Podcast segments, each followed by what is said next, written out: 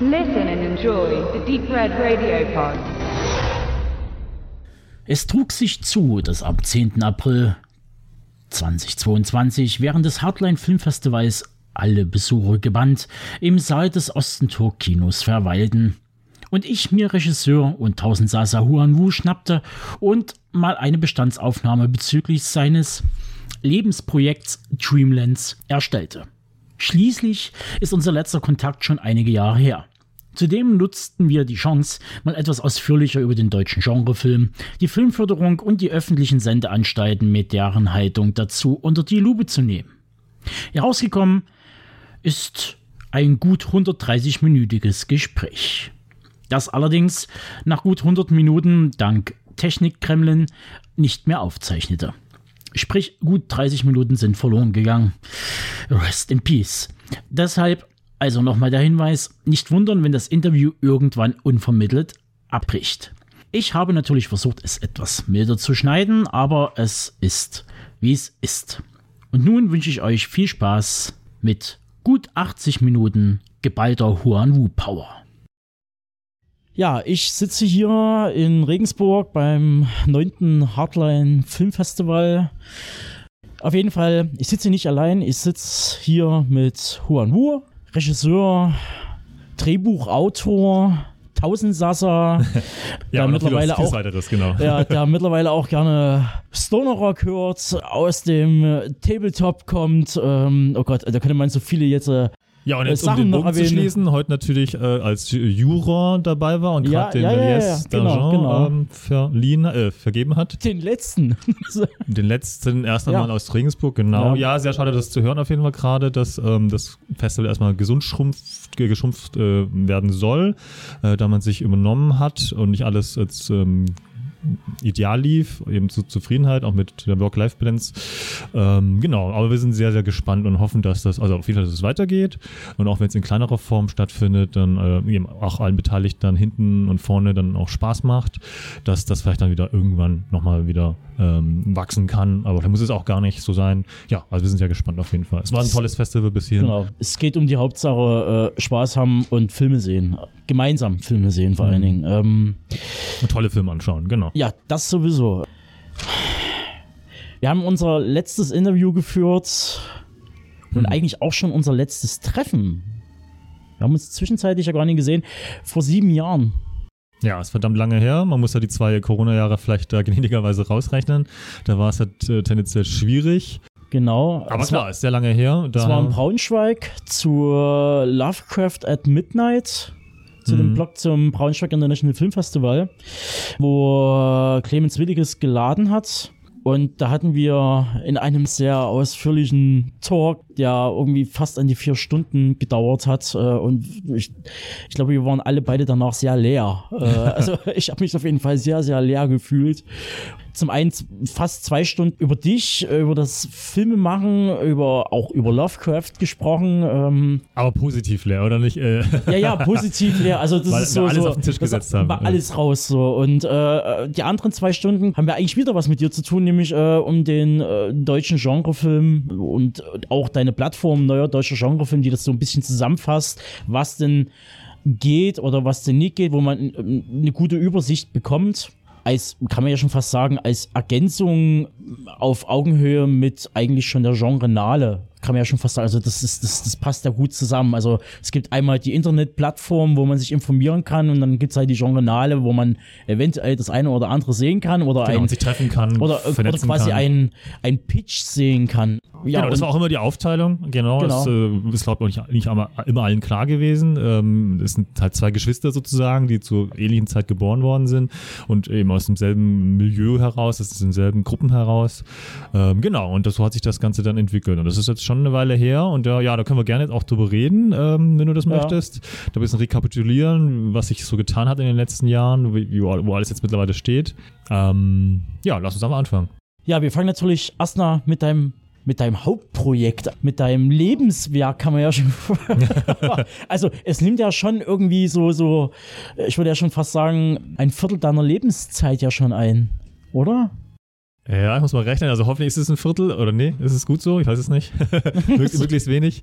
Prozentual Ja. gesehen, hoffentlich lebe ich noch es, lang. oder, oder ist es eher ein Drittel? Ja, ist auf jeden Fall ein sehr großer, ein sehr großer Ja. Teil mittlerweile. Ja. Und ähm, fragt Schon eine Passionsgeschichte, fast schon. ist es gesund oder, oder, oder hast du jetzt schon äh, so äh, wahrscheinlich auch die Momente gehabt, auch gerade jetzt so in den letzten zwei Jahren des Stillstands, äh, weltweiten Stillstands, wo du dich gefragt hast, warum, weshalb und wieso? Wir reden natürlich von Dreamlands, Hm. warum du dir das antust.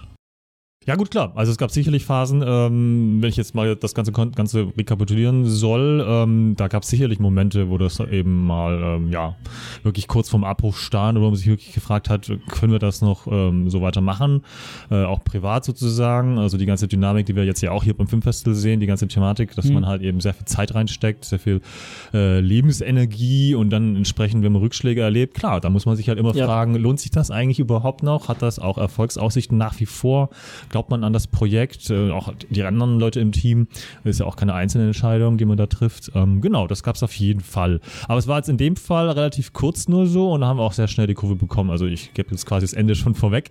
Also es geht dem Projekt sehr, sehr gut momentan. Also Stand heute zumindest. Ähm, er hat sich wieder gut äh, gefangen. Aber ich fange am besten wahrscheinlich von vorne an, damit man einfach ähm, das Ganze vom chronologischen her sehen kann, welchen Weg wir da gegangen sind. chronologisch gesehen, das, was ich halt so äh, mitbekommen habe, ging ja damals vor, glaube ich, neun Jahren, ging der erste Teaser-Trailer zu Dreamlands. Ja, ich muss gerade rechnen, neun oder acht Jahre, das kann sehr gut sein. Ich glaube, Jahr 2014 war dann wahrscheinlich die Crowdfunding-Kampagne. Genau. Ähm, wenn ich richtig rechne, dann sind es acht Jahre Ja, acht von Jahre, heute aus jetzt gerechnet. ja. Genau. Äh, aber Äh. es kann sein, dass der Trailer vielleicht sogar davor, ein bisschen früher schon sogar äh, Ende des Jahres 2013, der allererste, gezeigt worden ist. Und genau, die Kampagne war dann im Sommer Genau. 2014. Und ich glaube, wir haben uns dann irgendwie kurze Zeit danach getroffen und kennengelernt äh, mit dem langen Interview was wir gerade erwähnt hatten. Und das heißt, da war ich natürlich auf Wolke 7 sozusagen. Ähm, hat ja alles geklappt. Wir hatten dann viel Geld auf dem Konto und haben eins der erfolgreichsten Independent Crowdfunding Filmprojekte, auch wahrscheinlich sogar noch bis heute, ähm, damals eben hin, hin, hinbekommen, erfolgreich. Ähm, und, und genau, es sah alles ganz gut aus. Und ich kann mich jetzt auch nicht mehr so genau erinnern, leider an das Interview, also jetzt nicht auch im Detail, was ich damals da erzählt habe und wo wir da standen, aber ich schätze mal, ja, da sah alles gut aus und wir waren, glaube ich, dann in den ersten Zügen, um das Ganze vielleicht noch größer aufzuziehen. Ich weiß gar nicht, ob wir damals Genau. drüber, drüber geredet haben. Auf jeden Fall haben wir das dann getan. Ähm, ich habe natürlich durch die durch diese Aufmerksamkeit, die man bekommen hat und auch durch dieses Vernetzen, parallel Mhm. war das ja mit äh, Neue Deutscher Genrefilm und der Journale, ähm, ja eben entsprechend auch Produzenten kennengelernt, jüngere Produzenten, die dann eben auch ähm, interessiert waren an meinen Projekten und, und, und geguckt haben, was ich so mache, die das auch toll fanden und gratuliert haben. Und da gab es dann eben auch welche, die meinten, ja gut, aber willst du es wirklich mit so wenig Geld, aus der Sicht eines professionellen Produzenten, ist das ja nicht so viel, 150.000, was wir damals hatten, ähm, haben sie halt gefragt, ja willst du es wirklich jetzt mit dem durchziehen und äh, haben das in Frage gestellt und angeboten, naja, oder eben in Frage gestellt, ob man nicht doch vielleicht versuchen sollte, das noch größer aufzuziehen. Also eben mit den Sendern zu sprechen in Deutschland, mit den Redakteuren und das Ganze zu den Gremien der Förderanstalten zu bringen. Ich habe nicht ganz daran geglaubt, aber ich habe es getan und dann gab es äh, im Jahr danach, wenn ich jetzt richtig rechne, ähm, die Drehbuchförderung von der baden-württembergischen Filmförderung. Ja, ja. Und das war für mich so ein, so ein wirklich, ja, das war wirklich überraschend. Ich habe nicht dran geglaubt, so richtig, weil ich ja damals ja auch schon ähm, das Ganze kritisch gesehen habe und auch gedacht habe, ja, so ein Genrefilm auf Englisch, Fanta Dark Fantasy, basierend auf H.P. Lovecraft, warum sollte das in Deutschland gefördert werden? Aber es war auch nur ein Drehbuch. Das sind ja, ist ja weniger Geld, muss man dazu sagen. Aber es war schon schön. Es war toll, äh, ein tolles Ereignis. Und ich konnte davon auch viel lernen. Also erstmal auch ähm, eine Zeit lang dann ein bisschen davon leben, auf studentischem Level, sage ich mal. Aber das ist gut und kann halt, ähm, man muss jobtechnisch jetzt nicht immer gucken, dass man jeden Job annimmt und so. Man kann seine Miete bezahlen und man kann dann vor allem in die Zeit wirklich ins Schreiben investieren. Das hatte ich davor noch nie in meinem Leben. Also da, wenn ich äh, erinnere mich sehr positiv an diese Zeit. So vom künstlerischen her, weil ich da eben zwar eine Menge Mist geschrieben habe, aber viel gelernt habe, was wovon ich auch heute davon äh, profitiere auf jeden Fall. Also daher bin ich auch dankbar für diese Drehbuchförderung und für diese Zeit. Ähm, und parallel habe ich dann natürlich auch, weil ich ja eben in dieser Doppelfunktion auch der Produzent des Films bin, ähm, die Zeit auch genutzt, um das Projekt eben auch äh, auf diese ganzen Koproduktionsmärkte zu bringen. Äh, da wurden wir auch eingeladen, auch ausgewählt, auch überraschend, aber war toll, auch aus Deutschland eher ungewöhnlich, äh, wird's ja nicht so, passiert nicht so oft.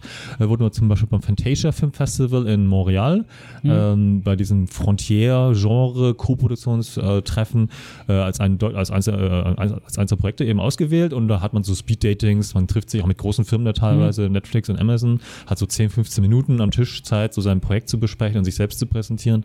Ich war dann auch im Rückblick jetzt sehr unvorbereitet, einfach nie gelernt sowas, äh, gut zu pitchen und so. Das Projekt war zu dem Zeitpunkt eben auch noch nicht also rückblickend sieht man es halt nicht, nicht weit genug, dass irgend so jemand ganz Großes da vielleicht einsteigt, haben wir deswegen auch nicht hinbekommen. Aber trotz allem bin ich super dankbar für die Zeit, total viel gelernt, bin rumgekommen, habe gelernt, wie auch das amerikanische System funktioniert, das kanadische ist noch ein bisschen anders, wie die Franzosen ticken, wie die Italiener funktionieren, warum Deutschland auch so ein bisschen wie ein Paria dasteht in der internationalen Filmförderung Ja. oder Filmwelt.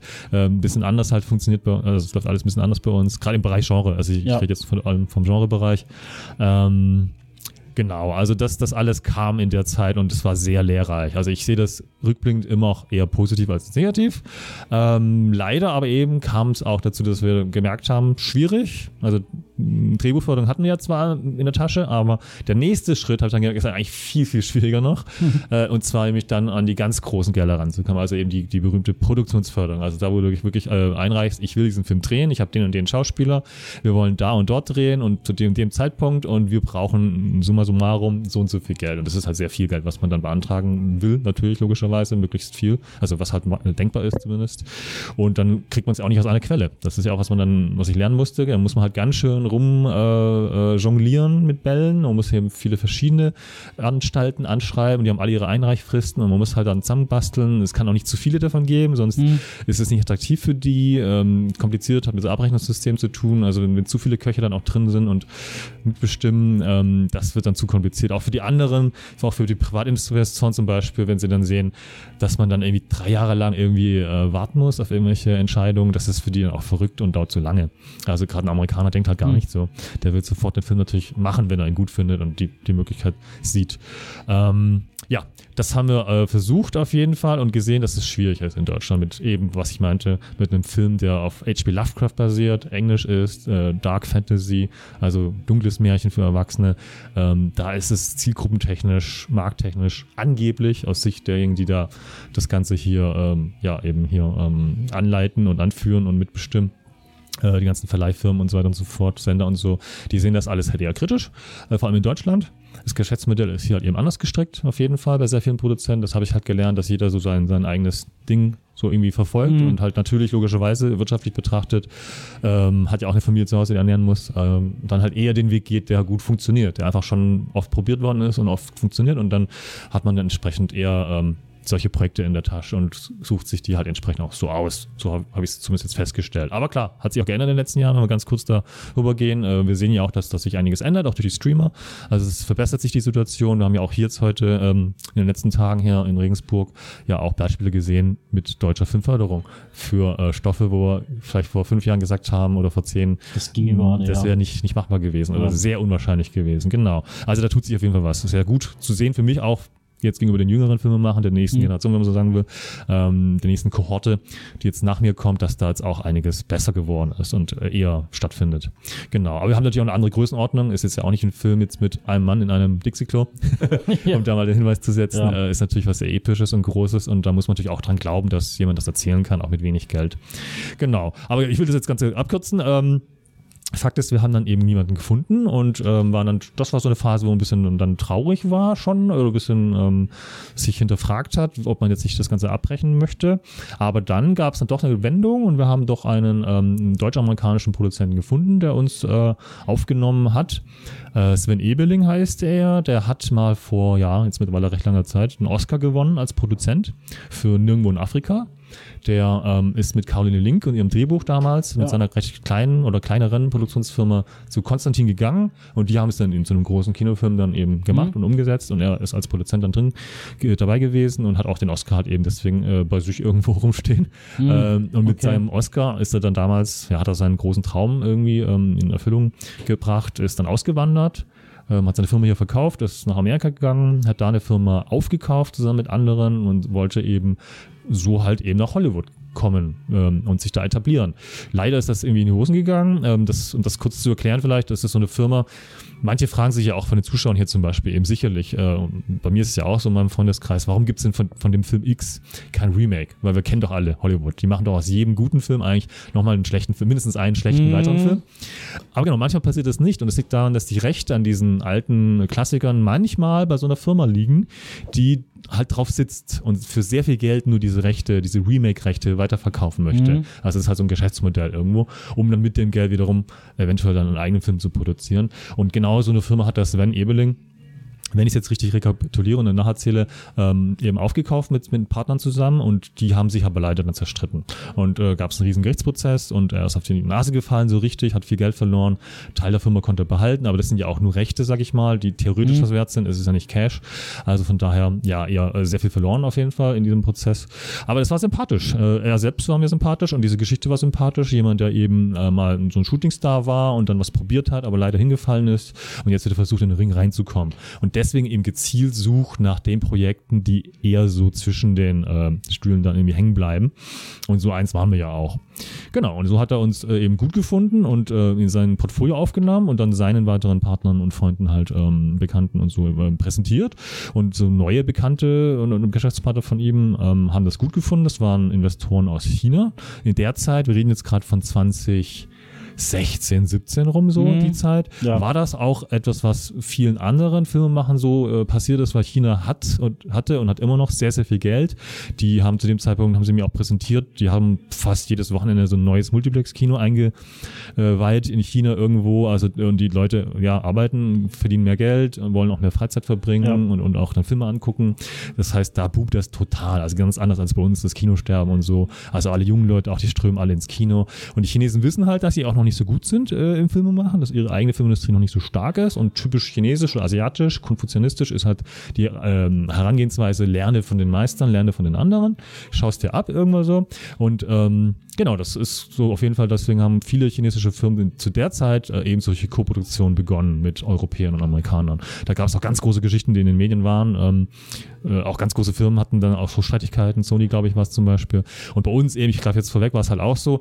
Die damals war eh ein bisschen schwierig, kulturell, auch politisch, mit Zensur und so. Das ist auch dann spannend gewesen, so Drehbuchfragen, auch H.P. Lovecraft. Ich habe auch bis heute das Gefühl, dass sie nie so ganz verstanden haben, was ich eigentlich natürlich damit machen will, weil in ihrem Kontext natürlich das Ganze, was ich dann erzähle, natürlich keinen, keinen Sinn macht, weil sie natürlich das nicht kennen. Also sie haben natürlich, als- also die chinesische Gesellschaft hat natürlich nicht die Filme ähm, und dieses Wissen, auch als literaturtechnisch, all das, was wir ja aufgesogen haben, mit, äh, also unser ganzes Leben lang, das fehlt denen ja. Also bei denen ist es ja wirklich so eine, so eine Leerstelle. Und ähm, das ist interessant, dafür waren sie aber auch wieder dann offen, weil für die war es halt nur so, ja, das sagt uns halt nichts. Ja. Aber ist auch, ist auch vielleicht okay. Also da, da waren sie auch nicht, nicht, nicht mega streng. Mhm. Aber ich habe schon gemerkt, dass sie natürlich nicht wirklich alles verstanden hatten, worum es gehen soll im Drehbuch und, und so weiter vom Kontext her. Aber es war nicht das Hauptproblem. Das, das große Problem war, dass wir ähm, am Ende jetzt jedenfalls ähm, nicht das Geld bekommen haben, das sie uns zugesichert haben. Also es gab einen Vertrag, äh, in dem wirklich klipp und klar drin stand, dass, dass das halt eben ähm, zu leisten wäre.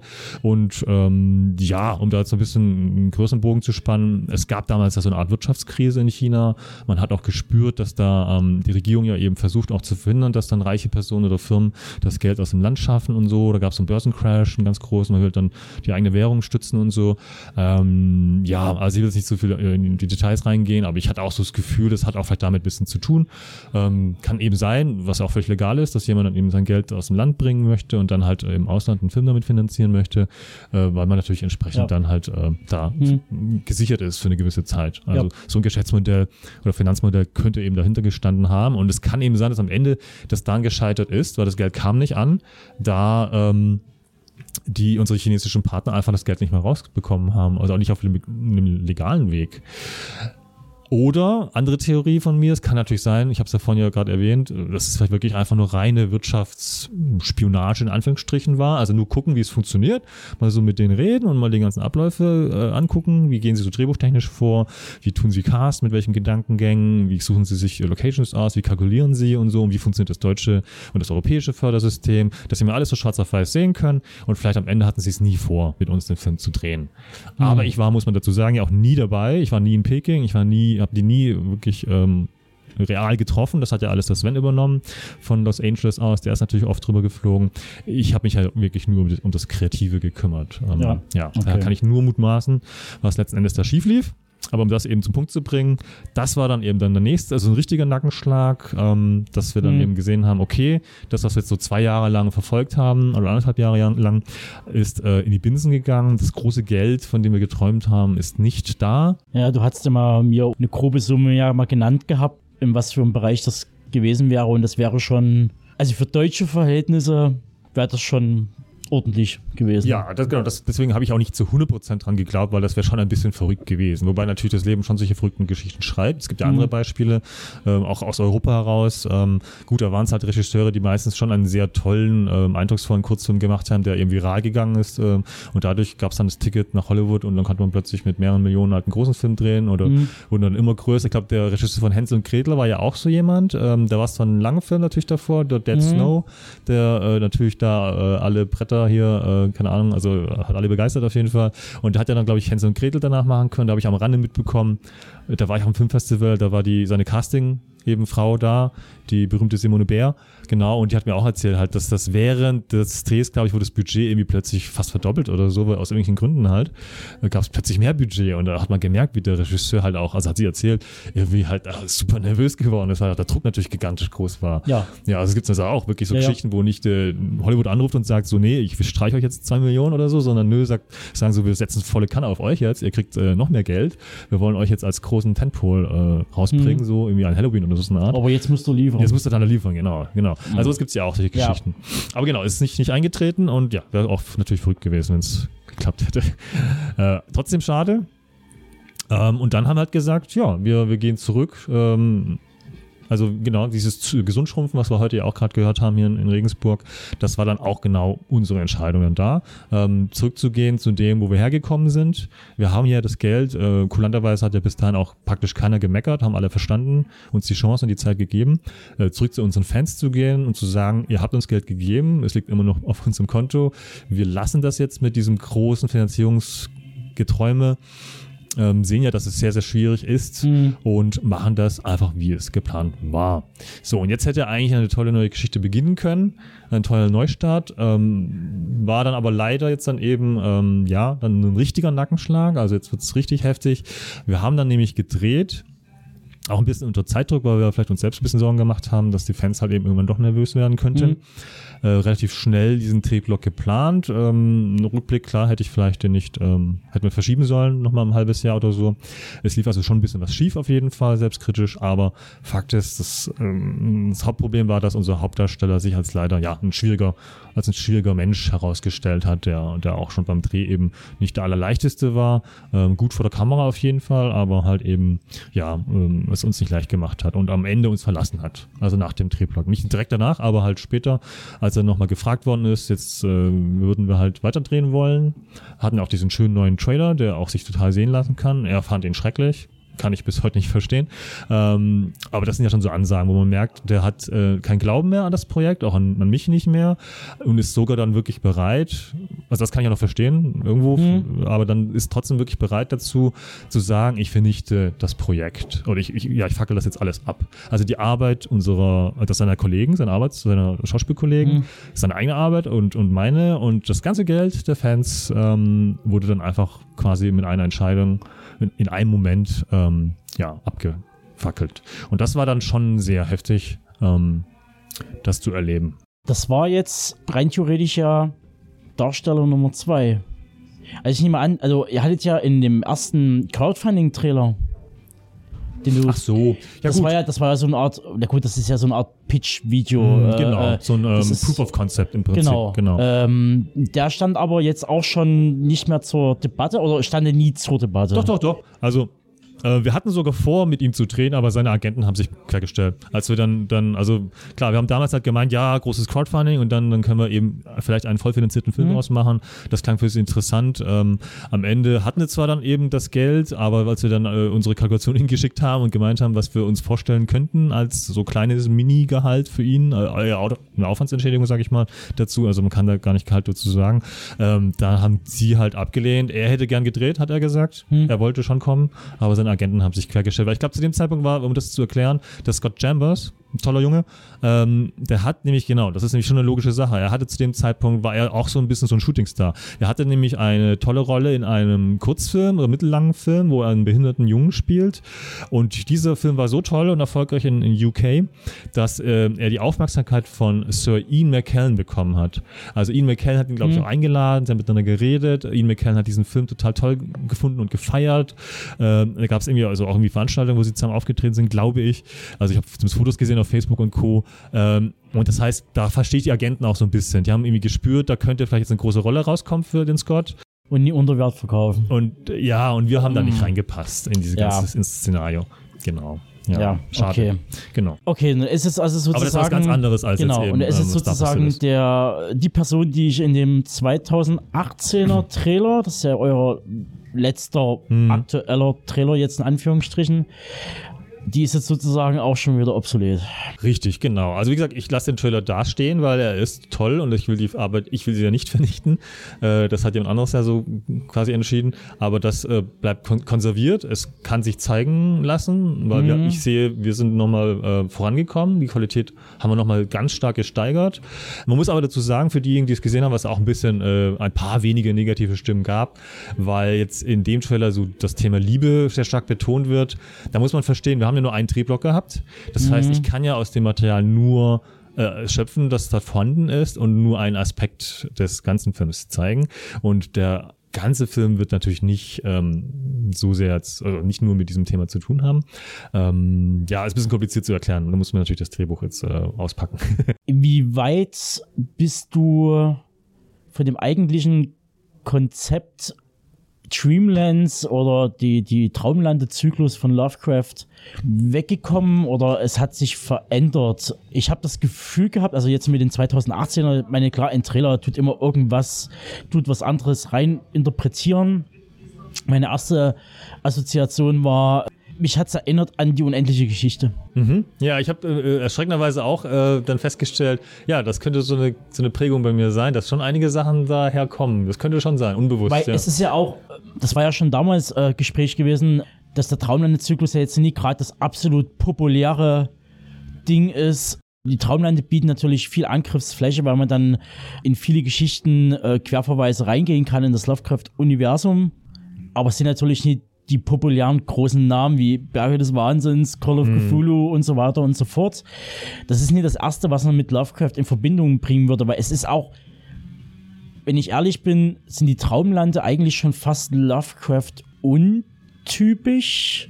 Die haben ja schon eher so eine Art, ich will schon fast sagen, märchenhafte Komponente. Also das ist, äh, also weg von diesem völligen Okkulten, finde ich, geht es eigentlich schon eher weg. Ja, also es ist so, dass man bei den Traumland genau hingucken muss. Also es sind ja so, sind so, so seine, seine ersten Werke gewesen. Er war dann auch eher so ein Copycat. Er hat versucht halt seinen Idolen nachzueifern, was wir ja auch tun, indem wir Lovecraft verfilmen. Ähm, also ganz normales kreatives Schaffen halt. Und klar, im Rückblicken hat er auch, hat er selbst ja geschrieben, dass er von seinen Traumland-Geschichten nicht so überzeugt ist, dass er da gemerkt hat, dass äh, ja geht, geht theoretisch besser ähm, und hat seinen eigenen Weg gefunden, seinen eigenen Stil und sich dann von, davon gelöst dann. Aber ich finde sie trotzdem sehr interessant, also eben gerade in diesem Kontext zu sehen. Da haben wir noch so einen jungen Lovecraft, der noch Dinge probiert. Und es ist so halb seins, halb, halb das von Lord Dunsany. Ja. Äh, Dunsany, glaube ich, spricht man aus. ja. Ähm, genau, aus Irland, der, der damals ein Riesenstar war.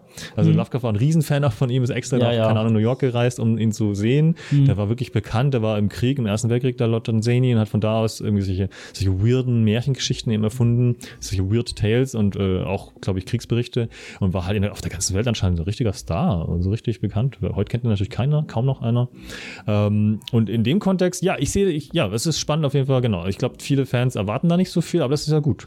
Das ist ja gut als Filmemacher, weil das ist ja die Challenge, dann daraus was zu ziehen und was zu entwickeln. Und das hat mich halt gereizt, als zu sagen. Also wir haben damals ja, glaube ich, auch darüber gesprochen, oder? Dass, wir- dass, dass wir schon geguckt haben, dass wir eigentlich eine normale, in Anführungsstrichen, Lovecraft-Verfilmung machen. Also der klassische Weg ja zu sagen, ja, jetzt haben wir die Farbe gedreht, also The Color of Space.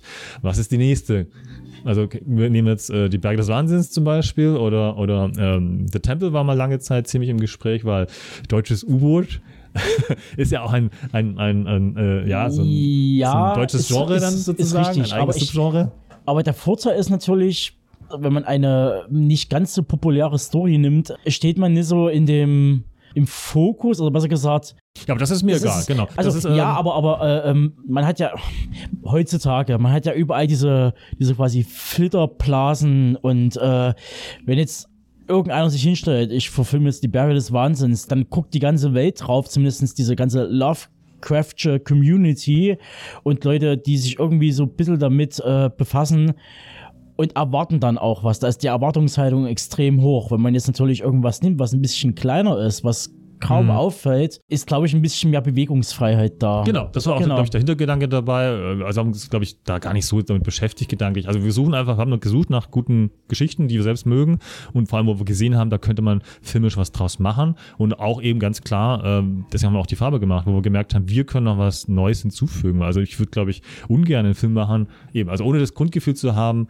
es gibt eine Existenzberechtigung für diesen Film. Also bei der Farbe haben wir auch geschaut, oh, da gibt es ja voll viele, also einige große Verfilmungen schon auch, ähm, aber haben gemerkt so, naja, da könnten wir schon noch eben was hinzufügen. Und selbst nach Richard Stanley äh, Version jetzt äh, sehen wir ja immer noch, dass unsere Farbe auch weiterhin ihre Existenzberechtigung behalten hat, zum Glück, ähm, für sich alleine steht und nach wie vor genau ihr, ja, einen Grund hat und einfach ja, einen Sinn macht. Ähm, genau. Und das haben wir damals gesucht und bei, ja, wie gesagt, Tempel war ja nur mal irgendwie so im Gespräch zum Beispiel, einfach weil wir als Deutsches ganz äh, relativ leicht haben, auch deutsche Schauspieler dann reinzubringen, deutsche Matrosen. Ähm, aber klar, ein U-Boot bauen und dann mit Wasser, tricktechnisch, damals noch schwieriger als heute, ähm, haben wir es aus den Gründen auch gelassen. Auch die Kurzgeschichte ist viel zu kurz. Da müsste man eigentlich noch eine größere Geschichte daraus machen, damit sie gut wird. Das kann eigentlich dann nicht so enden wie in, in der Kurzgeschichte. Aber ja, Mhm. wollen wir gar nicht so sehr in die Details gehen. Wir waren ja bei den Traumlanden. Ähm, ja, also ich bin nach wie vor, und das ist das gute Zeichen, glaube ich, also zumindest, falls ich da hoffentlich nicht in einer Blase gefangen bin und das falsch sehe, aber ich suche ja meine Projekte auch danach aus, dass ich ähm, das Grundgefühl habe, das kann was sein, was mich notfalls, auch wenn ich es nicht geahnt habe, dass mich das jetzt acht Jahre, und es wird ja, werden ja noch mehr jetzt sein, ähm, begleitet äh, und einiges abverlangt. Ähm, aber ich sehe es ja, es passiert und es ist nicht so, dass ich an dem Projekt da an sich grundsätzlich zweifle oder äh, da merke, da, da, passt was nicht, sondern immer noch gewaltige Lust darauf. Man verliebt sich quasi immer wieder neu in das Projekt und es hat seine Existenzberechtigung, weil auch in diesen acht Jahren gab es nichts, also was ich bekomm, mitbekommen hätte. Auch wenn wir jetzt in eine Zone geraten, wo ich schon merke, verdammt, es, das, der Druck erhöht sich stark, weil wir sehen ja durch das Multiverse-Zeugs aus, aus Marvel und so, wie weit Ja. jetzt auch Hollywood sich entwickelt hat. Es ist ein Mainstream geworden, in mehreren Ebenen zu denken. Es gibt mehrere Versionen von irgendwelchen Helden, Zeitebenen. Mhm. Wir sehen, dass das ganz normale Publikum viel mehr vom Kopf her das jetzt kann, dieses äh, fantastische Erzählen in verschiedenen Identitäten und, und so und Versionen.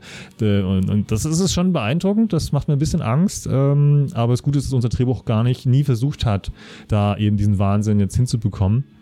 Also so, so, so unglaublich vielschichtig zu, zu arbeiten, weil das ja budgettechnisch bei uns jetzt gar nicht machbar wäre mit so vielen verschiedenen Zeitebenen oder so.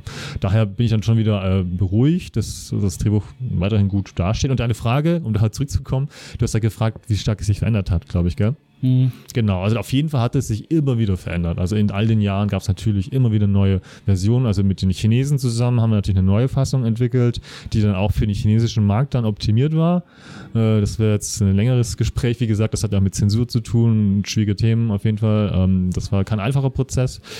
Und dann haben wir natürlich das wieder so ein bisschen kleiner geschrumpft danach, weil wir dann gesagt haben, wir machen das nur mit unserem Geld, mit dem Crowdfunding-Geld. Äh, waren natürlich einige Szenen nicht mehr denkbar und auch diese chinesischen Sachen waren einfach unnötig. Die haben dann eh, aus meiner Sicht, äh, war das ja nur für unsere chinesischen Partner dann gedacht. Und eigentlich für die Lovecraft-Fans eher, ja, nicht, dass es gestört hätte, hoffentlich nicht, aber ja, unnötig eher dann. Genau, und nachdem, äh, ja, da waren wir ja gerade eben nach diesem Nackenschlag, dass wir halt eben auch zu dem Zeitpunkt ja dachten, das könnten wir vielleicht äh, gar nicht weitermachen, das Projekt, wir haben ja sehr viel Geld verloren, äh, einen kompletten Drehblock eben, äh, der, genau, muss man dazu sagen, fast komplett in die Tonne äh, gegangen ist, war ähm, unser Hauptdarsteller von damals, der, der Flo, taucht da in fast jeder Szene auf. Also ich glaube, über 90 Prozent von dem ganzen Footage können wir eigentlich wirklich löschen. Theoretisch könnten es löschen, weil es nicht verwendbar ist. Da ich danach das Drehbuch nochmal komplett umgeschrieben habe, auch nochmal verkleinert habe, weil ich ja auch gemerkt Mhm. habe, dass wir, also wir haben Geld verloren. Wenn wir eine Neustart machen wollen, haben wir ja eh weniger Geld. Und äh, auch da schon gemerkt hat, man darf jetzt, äh, ja, muss ein bisschen vorsichtiger sein. Es darf nicht zu groß werden. Wir müssen gucken, dass wir auch mit so einem kleinen Team das hinbekommen. Also so, ja, es sind so ähnliche Prozesse wie jetzt auch gerade hier in Regensburg, äh, hm. wenn wir jetzt immer hier die, die äh, Parallelen ziehen. Aber genau, solche Themen sind ja hier auch im Raum, dass man halt gucken muss, aufpassen muss, ähm, wenn man mit einem kleinen Team arbeitet, wo sind die Grenzen, was kann man denn hinbekommen? Und ähm, da war das Drehbuch von davor auch vielleicht ein bisschen zu, ein bisschen zu größenwahnsinnig, was jetzt ja auch typisch ist für mich irgendwo, aber er muss halt seine Grenzen erkennen. Genau. gerade. Man könnte natürlich als Kniff den äh, Terry Gilliam Move machen, wie bei Parnassus, hm. und dann einfach den Hauptdarsteller durch einen anderen mittendrin im Film auswechseln. Ja. Äh, oder wie bei Altered Carbon bei der Serie, ähm, die leider nicht sehr gute Serie. Äh, ja, habe ich ähm, anders gehört, aber ja, ja, klar. Aber das, das, das, das ist, was aber letztendlich ja eigentlich ein guter Kniff ist, weil es zu dem Roman und äh, ja.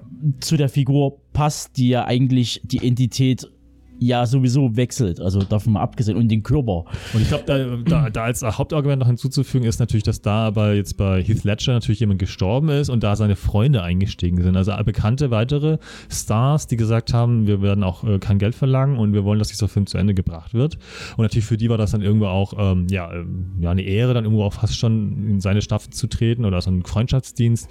Ganz andere Konstellation. Bei uns wäre es ja so, dass ich einem anderen Schauspieler sagen müsste, ja, also das ist einfach unangenehm für alle Seiten, glaube ich. Ja. Ähm, das, ja.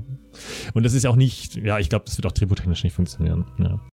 Hm. Ja, da könntest du wahrscheinlich recht haben. Und ja. gleichzeitig glaube ich auch von unserer Seite aus, dann will man ja auch den Schauspieler vielleicht gar nicht im Film sehen, wenn, wenn derjenige schon welche, äh, das, welcher. Das eine, äh, das andere ist natürlich auch, das sind ja auch Sehgewohnheiten und all die Sachen, die sowas versucht haben, wurden vom Publikum nicht akzeptiert. Das muss man einfach mal so sagen. Also Panassus ähm, hat sein Fett weggekriegt wegen dieser Entscheidung. Ähm, Aber heute könnte er besser funktionieren, weil ich glaube, das Publikum, wie gesagt, heute, wie gesagt, ist jetzt heute ja viel offener, glaube ich, mental offener für solche Geschichten eben auch. Damals zu der Zeit war das wirklich vielleicht überfordernd. Ja. Und natürlich, klar, da es ein Unfall war, also ein tragischer, ähm, ist er nicht irgendwie an einer bestimmten Stelle, sage ich mal, dann weggefallen, als es drehbuchtechnisch irgendwie auch okay war. Also da haben sie sicherlich ähm, ganz schön schwimmen müssen, drehbuchtechnisch, dass das irgendwie noch eine gut, kohärente Schwimm, ergibt. Schwimmen gehört ja zu Terry ja. Gilliam, sein, Gut, sein ja, Lieblingshobbys in Produktionswegen. Genau. Ja, das ist vielleicht also, auch nicht eh Gilliams Stärke, genau. Von daher ähm, sicherlich dann auch nochmal vielleicht ein Problem, in so einer Situation dann, dann noch weiterhin ein gutes Drehbuch ähm, mhm. zurechtzuzimmern. Aber genau, um die Geschichte vielleicht abzuschließen. Ja, ähm, ja wie schon vorher gesagt, äh, stehen wir jetzt Stand heute sehr gut da, da wir dann, äh, dann kam ja Corona. Das hört sich jetzt eigentlich dann eher negativ an, aber für mhm. uns fühlte sich das ganz gut an, denn wir wussten, okay, wir haben jetzt Zeit gewonnen irgendwo. Also nicht wieder den Druck sofort ähm, wieder zu starten, weil das war mhm. natürlich spürbar bei mir selbst. Irgendwie, verdammt, das ging jetzt schief. Okay, wir haben jetzt in, uns entschieden weiterzumachen, weil wir wollen es auch nicht, dass das wegen ihm jetzt, wegen unserem äh, Ex-Hauptdarsteller, ähm, das ganze Projekt jetzt wegstirbt. Und auch wenn wir nur viel Geld verloren verloren haben, haben wir auch nur einen Teil davon verloren und es gibt immer noch was. Und man kann ja als Filmemacher, das ist ja typisch als Independent-Filmemacher, man muss ja ständig überlegen, man muss ja ständig gucken, wo kann man Geld einsparen, wo kann man am Drehbuch was ändern, was ich ja getan habe. Also wir sind ja vom Kopf und vom Können her darauf geschult, irgendwo leider mit solchen Situationen umzugehen. Also es ist nicht so, dass man sofort dann abbricht. Also haben wir ja nicht getan. Genau, haben wieder Vertrauen äh, und Glauben geschöpft und das neue Drehbuch ist sogar besser geworden. Also daher muss man sich fast noch bedanken für das, was passiert ist. Also sehr oft ja auch so rückblickend, ja. Ja, es ähm, gibt ja den Begriff des Vorwärtsscheiterns. Ja, genau, genau. ähm, irgendwo war das vielleicht dann auch notwendig und, und Fakt ist, äh, wir haben Corona dann gut genutzt, konnten in Ruhe alles planen und haben dann letztes Jahr, als es äh, mit den Inzidenzen kurz niedrig war, wir haben ja in ähm, Sachsen und und äh, Sachsen-Anhalt gedreht. Da war das ja super niedrig im Sommer. Klar habe ich auch total geschwitzt und Angst gehabt, dass irgendwas passieren mhm. könnte und ich trage die Verantwortung. Oder der ganze Dreh wird dann abgebrochen wegen dem Virus dann entsprechend. Aber es ist ja gar nichts passiert und wir haben vor allem mit einem tollen neuen Team ganz tolle, äh, ganz tolle neue Schauspieler. Äh, der Film genau ist jetzt auf Deutsch. Das war dann auch in unserem ähm, Analyseprozess so, so eins der Ergebnisse, dass das ähm, ja, also dieser Schauspieler, den wir da gecastet haben, einer der Gründe, Hauptgründe war halt wirklich, dass er halt sehr gut Englisch kann. Also er hatte, Mhm. ist biling, bilingual aufgewachsen. Sein Englisch war halt wirklich äh, für meine Ohren halt wirklich akzentfrei und perfekt und gut. Und ähm, das war irgendwie so einer der Gründe, warum wir ihn halt gleich haben wollten und vielleicht auf andere Dinge nicht so arg geachtet haben. Und das äh, war dann äh, vor Corona schon die Entscheidung und mit Corona war dann eh das eine sehr gute Entscheidung zu sagen, wir drehen nur mit deutschen Schauspielern aus Deutschland. Das heißt, die Wege sind kürzer, äh, mit Einreisen und so kein Problem dann auch und, ähm, und wir haben eine viel größere Auswahl weil natürlich dann viel mehr Schauspieler eben äh, in Frage kommen und dann kann man eben auch auf die anderen Faktoren gucken, wer passt zu mir, wer passt zu diesem Projekt. Wer ist hinter der Kamera eben auch jemand, der dieses Projekt ähm, eher unterstützt und ähm, nach vorne bringt, als ähm, Ja, klar, äh, die Wege sind kürzer. Das, äh, andere Schauspieler, andere Netzwerke und andere Türen öffnen sich. Als Regisseur ist auch schön für mich, muss ich sagen, also äh, auch als Autor, weil das ist natürlich für mich ja die Muttersprache, also auch leichter und wahrscheinlich auch qualitativ ein bisschen besser, die Dialoge und, und, und Regieführung und so, weil es natürlich eine Sprache ist, wo ich dann die Nuancen und alles andere ähm, natürlich besser beurteilen kann, Ja. ähm, als jetzt beim Englischen. Natürlich muss man sagen, ist das äh, aus Produzentensicht dann schon eben, also für die Zuhörer hier, ist das schon eine schwierige Sache, weil ein, das war der Grund ja auch damals, also die Farbe war auf Deutsch gedreht, wir haben ja sehr stark dann gemerkt in der Selbstvermarktung, dass viele Türen sich geschlossen haben, also wenn sie schon gelesen haben, das ist eben ja. genau äh, deutsche Sprache, also au- ausländische Sprache, kein, kein englischsprachiger Film. Untertitel ist natürlich ist ganz viel, ähm, was der Film an Wert dann verli verliert auf dem Verhandlungstisch. Mhm. Ganz, ganz, ganz, ganz viel Geld. Und das äh, wird sich vielleicht ein bisschen äh, ändern, haben wir uns auch gedacht, weil Netflix und Co. Ähm, sehen ja, dass OV und, und so ähm, in, in, in der neuen Generation eben auch mit dem Publikum ja auch jetzt immer beliebter wird oder toleriert wird auch. Und da haben die uns die Hoffnung gemacht, dass vielleicht in den paar Jahren, die wir noch brauchen, bis dahin das vielleicht nicht so schlimm ist wie jetzt damals noch. Und selbst wenn, ähm, wichtiger ist, dass wir jetzt diesen Film machen, Ja, als jetzt zu überlegen, wie können wir, keine Ahnung, am Ende die, die, wenn wir überhaupt den mit Film vermarkten können, wie da die Zahlen aussehen. Das interessiert mich jetzt wirklich nicht, nicht so sehr. Ja, es hat sich ja auch viel geändert jetzt auch in den letzten zwei, drei Jahren, wenn, wenn man mal so ein bisschen auf den europäischen Markt guckt. Wir hatten es hier gehabt, äh, ja, äh, vor anderthalb Jahren lief ja auf dem Hardline äh, Schlaf, Mhm. Der ja mittlerweile in Deutschland hat er ja eine äh, Hei- Heimkino-Auswertung auf DVD bekommen. In Großbritannien gab es die Blu-ray mit äh, sehr, sehr, sehr, sehr viel Bonusmaterial und Haufen drum und dran, wo man sieht und dann kommt halt noch sowas dazu wie äh, äh, ich sehe, ich sehe oder so. Also Sachen, die sich langsam schwappt das rüber. Also das Ausland kriegt mit, hier gibt es wertige Filme oder wertiges Material, was Interesse weckt. So, und äh, was man eben weiterbringen kann. Netflix, das hattet ihr ja in der Podiumsdiskussion ja auch schon äh, anklingen lassen. Ja, es gibt die Produktion, die deutschsprachigen oder die, die deutschen Produktionen, also äh, ähm, ich erinnere da an diese ganzen Serien wie äh, vom Herrn Schweighöfer hier, Army of Thieves, äh, ähm, ähm, Barbaren, ähm, Tribes of Europe. Ja, äh, Tribes, genau. Oh, Mhm. das sind alles so Projekte, die aussehen wie etwas, was schon mal da war. Bei Barbaren musste ich an Vikings denken. Tribes of Europe, äh, das ist ja ein, ein Konglomerat aus allem Möglichen, was man schon irgendwie in den letzten 40 Jahren irgendwie zum Thema Postapokalypse irgendwie gesehen hat. Mhm. Und ähm, leider in nicht so pralle umgesetzt, um das ganz höflich zu formulieren. Es fehlt die Verortung oder man hat die Angst vor der Verortung. Ich meine, Netflix ist es ja völlig egal. Die, die versuchen das ja eh irgendwie komplett ins Ausland, also weltweit eigentlich unterzubringen. Da ist vielleicht sogar die Verortung störend. Ja, ich glaube, ich kann das gar nicht richtig beurteilen. Ja, ähm, das ist irgendeine Netflix-Strategie, die sie halt jetzt fahren und äh, ich weiß nicht, ob sie damit zufrieden sind. Äh, wie das Publikum jetzt in der breiten Masse darauf reagiert. Ich habe das auch nicht so richtig mitverfolgt, muss ich dazu geben. Habe auch nichts davon so richtig gesehen, leider in der Zeit. Ähm, ja, also mal gucken, wie das da weitergeht. Aber wir sehen jetzt, dass sie investieren. Das ist schon auf jeden Fall ein gutes Zeichen. Ja, ja, also es war jetzt vor zwei Monaten oder so oder anderthalb Monaten äh, hat der Disney Plus in Dresden gedreht Hm. für ein Serienformat, Miniserienformat weil die jetzt den ähnlichen Weg gehen wollen wie Netflix. Genau, also wenn wir jetzt da äh, auf das Thema jetzt quasi aufsatteln äh, wollen, äh, wir sehen auf jeden Fall, dass sich eine Menge getan hat in den letzten Jahren, seitdem wir uns ja da nicht mehr gesehen haben und äh, viel investiert wird.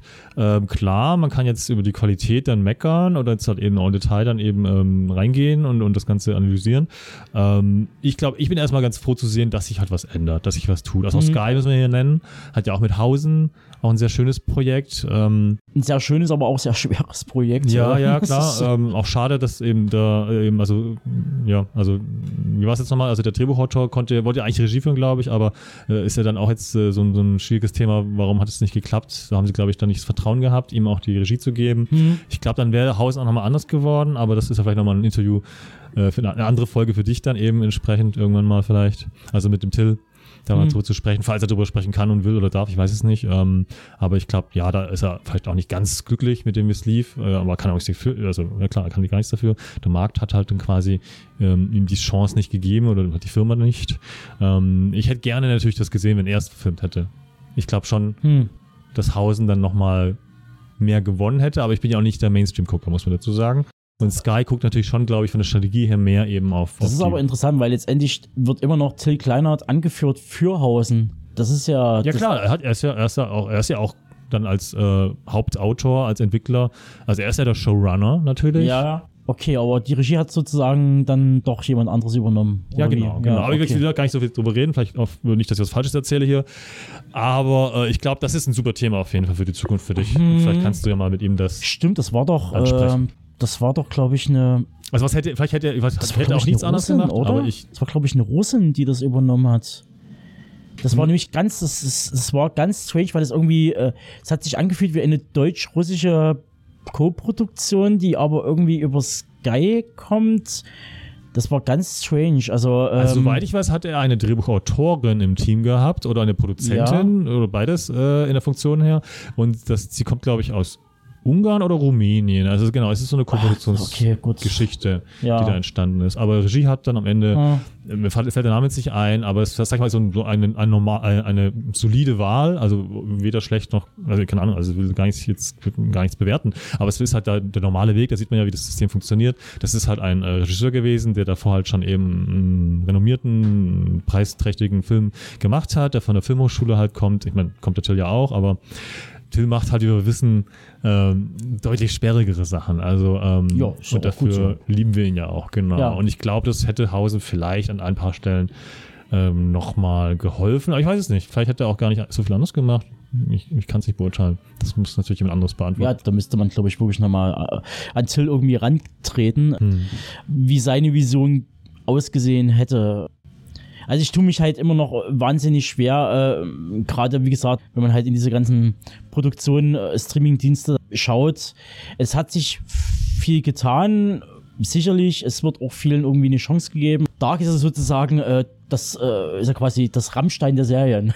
genau, das ist ja der riesen Leuchtturm. Also Baran ja. Boodar, was er jetzt hier erschaffen hat, er hat ja sein eigenes Filmstudio quasi jetzt äh, bekommen oder aufgebaut, dank, äh, äh, dank der Firma dahinter. Und äh, genau, hat jetzt ja diese, diese Rückprojektionstechnologie nach Deutschland geholt, äh, wo sie ja eben ihre neue Serie da drehen, 1899. Und auch das vermieten werden an andere Produktionen. Also sie gehen ja dann einen wahnsinnig steilen Weg und haben ja auch schon feste Verträge mit, mit Netflix. Äh, äh, was die, nee, nee, Netflix? Das muss Netflix sein. Ah, ja, ja, klar, natürlich. Ja, ja, ja, Dark, ja, genau. Dark, genau. Ja, ich verwechsel es manchmal mit Amazon. Ja, und genau, auf jeden Fall, das ist natürlich absolut bewundernswert. Also auch Christian Alwarts Weg, Weg genauso, ist ja auch jemand, der es geschafft hat, sein, sein eigenes Ding aufzubauen und macht weiter äh, kontinuierlich. Ähm, ist, ist, ist einfach beeindruckend, genau. Also wir sehen ja eben solche Erfolgsgeschichten, die gab es davor halt dann nicht. Und das hat sich jetzt dann da eben ähm, für die beiden, auch Adolfo Colmera kann man hier auch nennen, mhm. auch eine gute Karriere jetzt hingelegt und äh, jetzt haben wir ganz frisch Souls von Alex Estler. Ich habe seinen Film damals, das ist auch so meine Zeit, Bissige Hunde, ein Abschlussfilm, mhm. an der Filmakademie Ludwigsburg ja auch gesehen und gefeiert. Also auch äh, ganz starke eigene Handschrift. Ähm, hat auch lange gewartet und gearbeitet, bis es, äh, es geschafft hat, diese neue Serie äh, schreiben und äh, machen zu dürfen. Mit Sky zusammen, glaube ich, genau also wir sehen, genau, das sind, das, sind, das sind Geschichten, wo man ganz klar sagen muss, das sind Erfolge, die man, die es davor halt nicht gegeben hat. Und daher kann man sehr gespannt sein auf die weiteren Wege.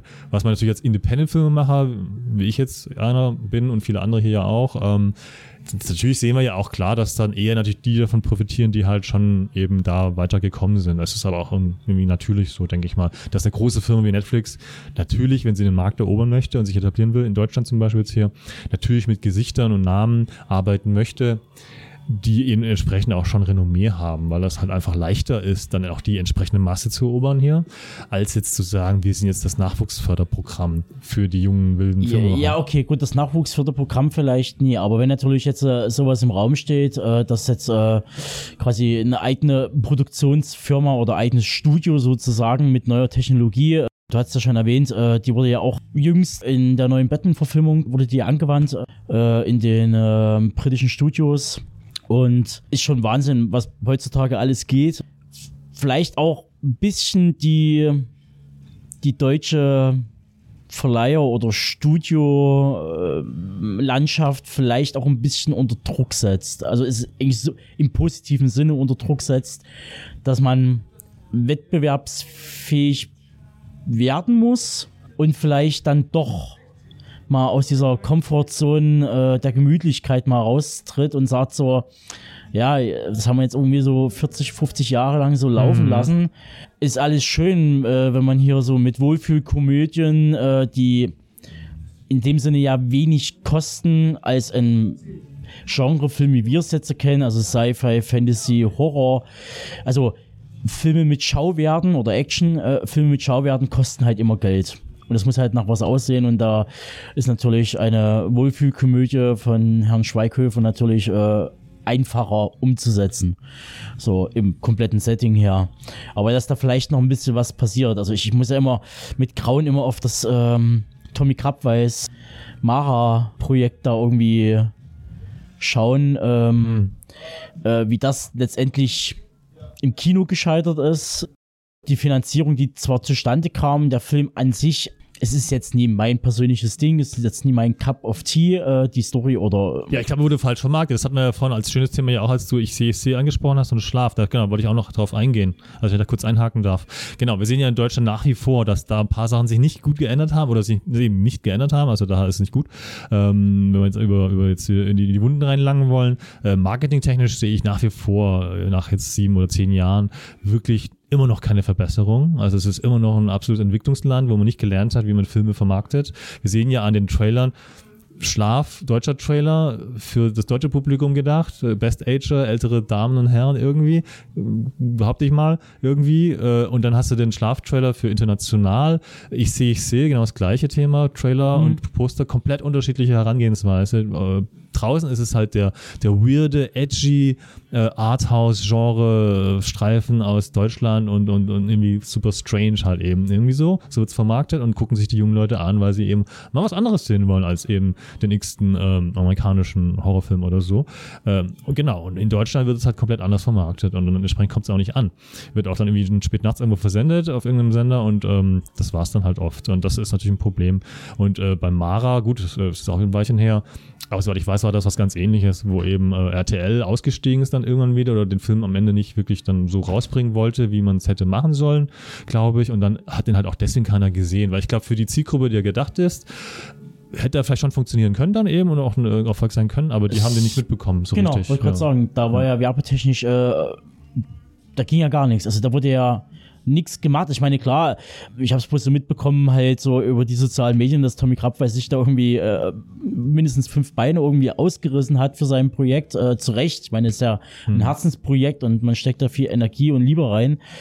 Und man, man sieht's verglühen. Ja, ich habe das Ding ist halt genau, wir sehen halt nach wie vor nicht, dass es eben ähm, eine Förderung, eine, eine Marketingförderung gibt. Also wir kriegen Geld als Filmemacher, um einen Film zu drehen. Das ist schön, vielen, vielen Dank. Klasse Sache. Aber dann stehst du mit dem Potenzial potenziell sehr, sehr guten Film da, der auch bei Festivals vielleicht abgeräumt hat, beim Publikum super ankommt. wirst allein gelassen. Und äh, dann verkümmert das Projekt halt so ein bisschen, weil wenn sich niemand traut von den Verleihern und wirklich Geld in die Hand nimmt und sagt, ich glaube daran, ich pumpe jetzt richtig viel Geld auch in die Vermarktung und wehre mich gegen Hollywood, weil die haben natürlich auch ganz große Marketingkanonen, die rumballern. Also muss man sich auf so ein freies Feld begeben, um so im Bild zu bleiben. Man muss schon mutig sein. Ich kann schon verstehen, dass Verleiher dann Angst haben, weil natürlich das ihr eigenes Geld ist. Aber genau, sie kriegen, genau, es, es gibt keine Förderung dafür. Das ist dann vielleicht die Frage, das, da, so kam jetzt ja gerade, da wäre ich jetzt sehr gespannt, ob jetzt endlich vielleicht durch diesen großen Druck, der jetzt ja durch die, durch die äh, äh, Streamer jetzt hier entsteht, durch die neuen äh, ja, Situationen, die wir haben auf dem Markt, dass jetzt vielleicht mal wirklich strukturell sich was ändert, weil da hat sich natürlich nichts wirklich geändert in den letzten zehn Jahren.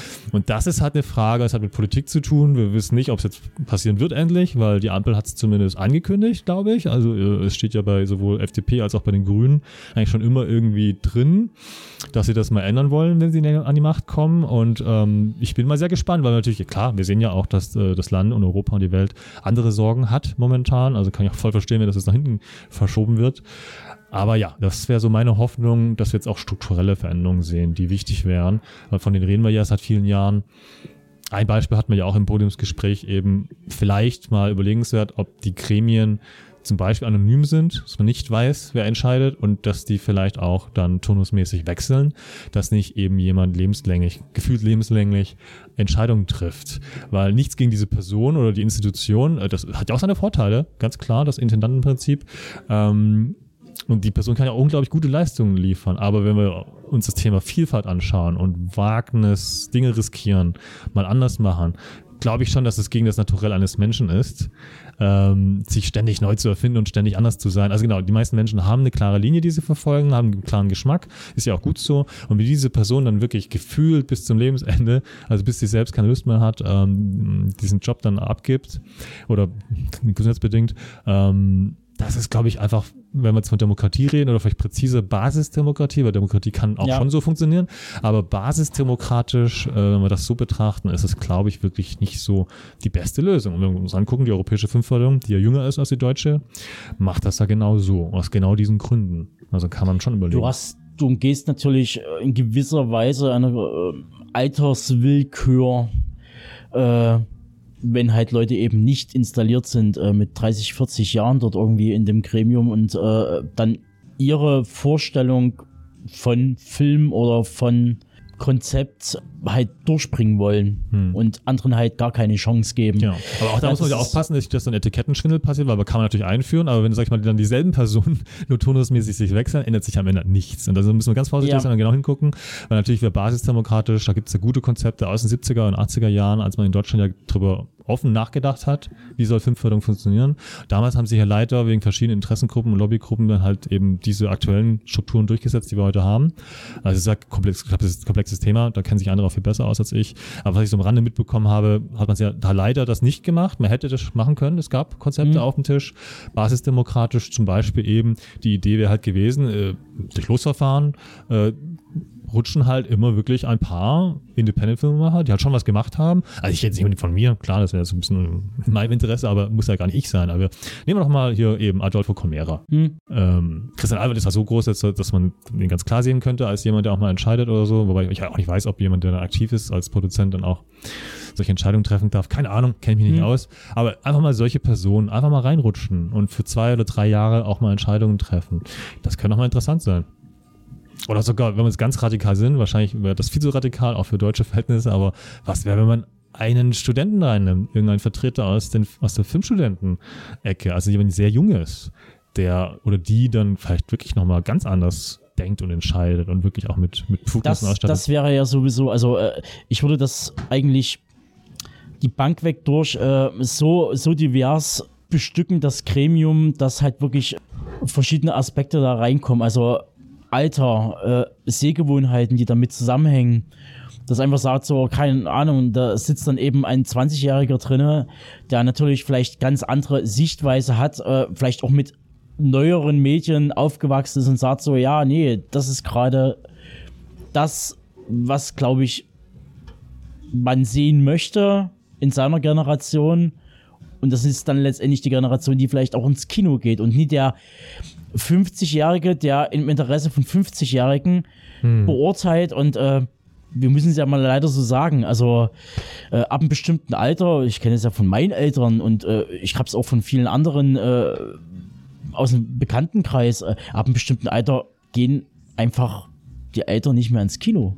Weil Ja, wir hatten ja auch jetzt äh, bei, bei unserem kleinen Stammtisch sozusagen gestern ja auch äh, Gaming mal kurz als Thema und da haben wir auch gemerkt, klar, manche Personen docken dann halt nicht an, weil sie halt nicht zocken und nicht wissen, was momentan gespielt wird. Ich bin ja auch kein so ein Hardcore-Gamer, der jetzt wirklich äh, das alles jetzt weiß oder jeden Titel da kennt.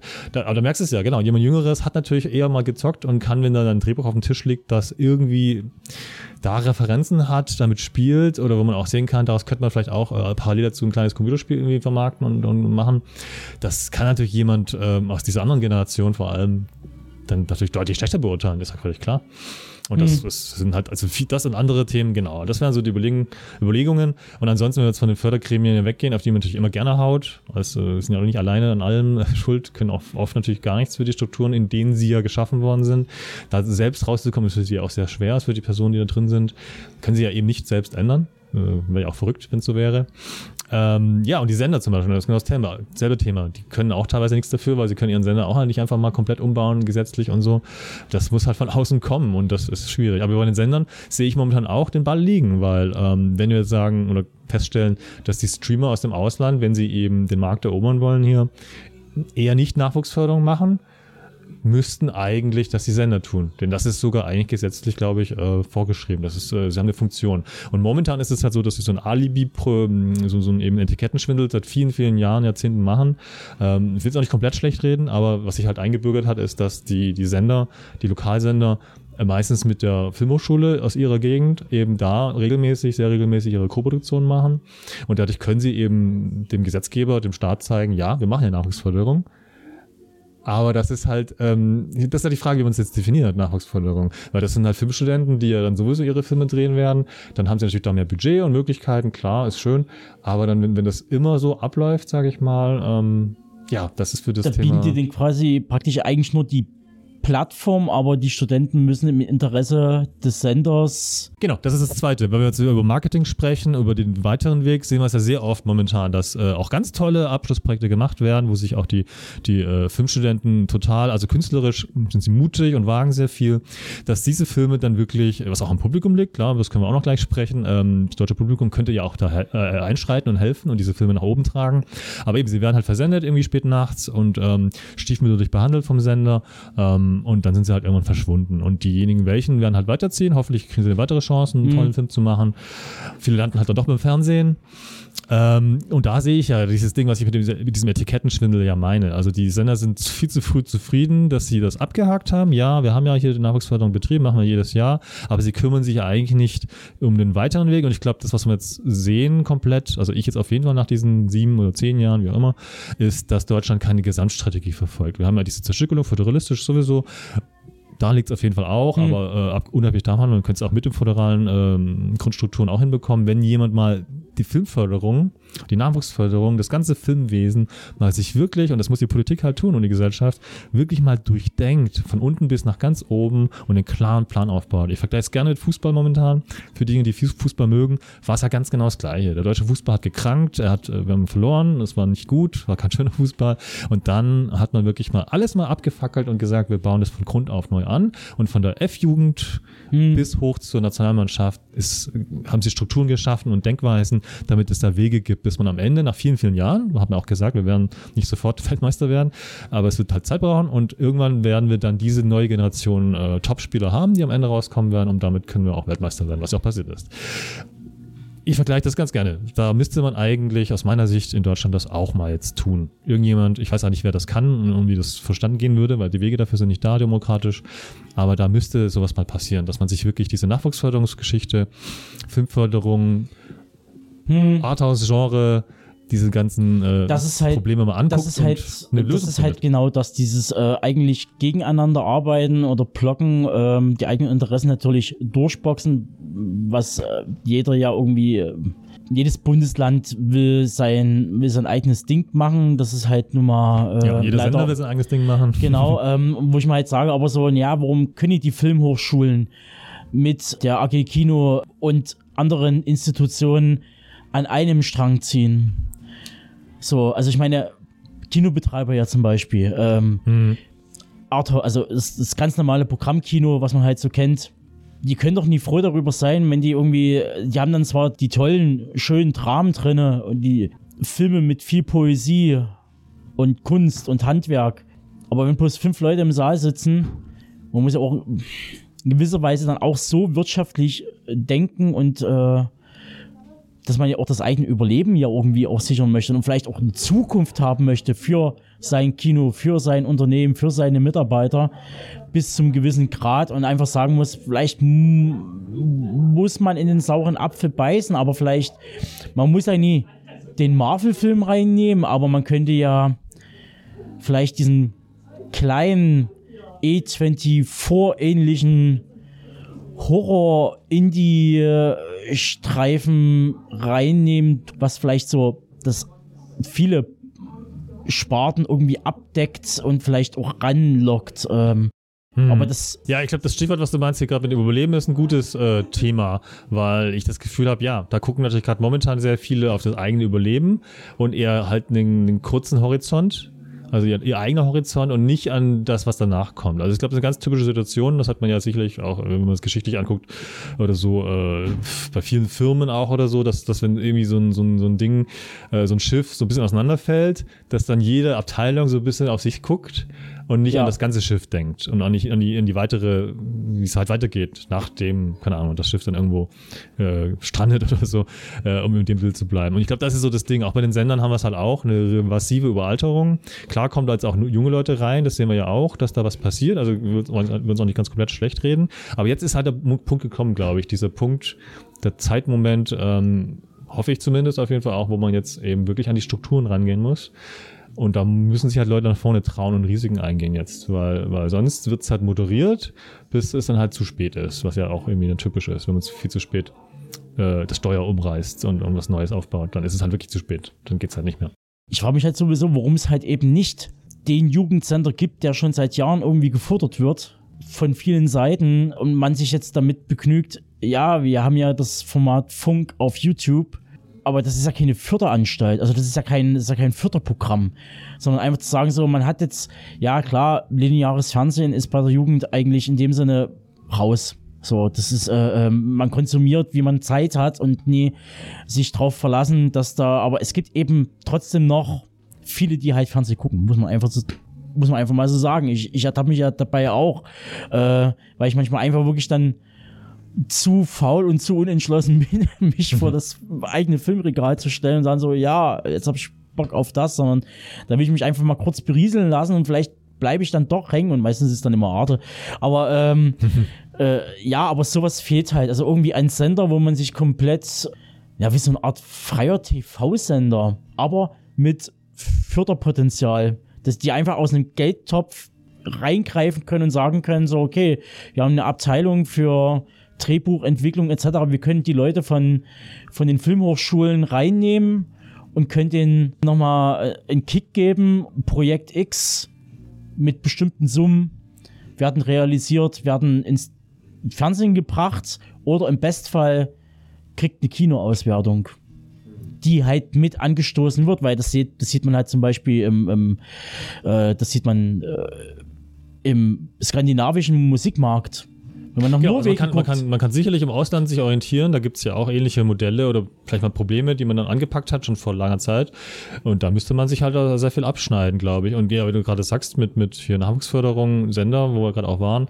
Klar, wir haben ja das kleine Fernsehspiel und da sehen wir ja auch, dass das einfach, ähm, einfach eine Erneuerung braucht. Das ist an sich eine gute Idee gewesen, aber es ist halt nicht mehr up to date.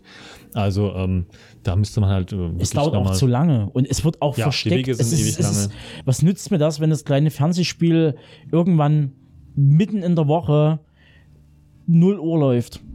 Genau, Das, genau. ist, das erreicht niemanden. Es wird natürlich auch dafür null Werbung gemacht. Also selbst, ich gebe Herrn Böbermann recht, sich durch eine Mediathek der Öffentlich-Rechtlichen durchzusuchen, es ist ein, es ist ein Grauen. Man muss Brotgruben streuen, um wieder zu, zurückzufinden.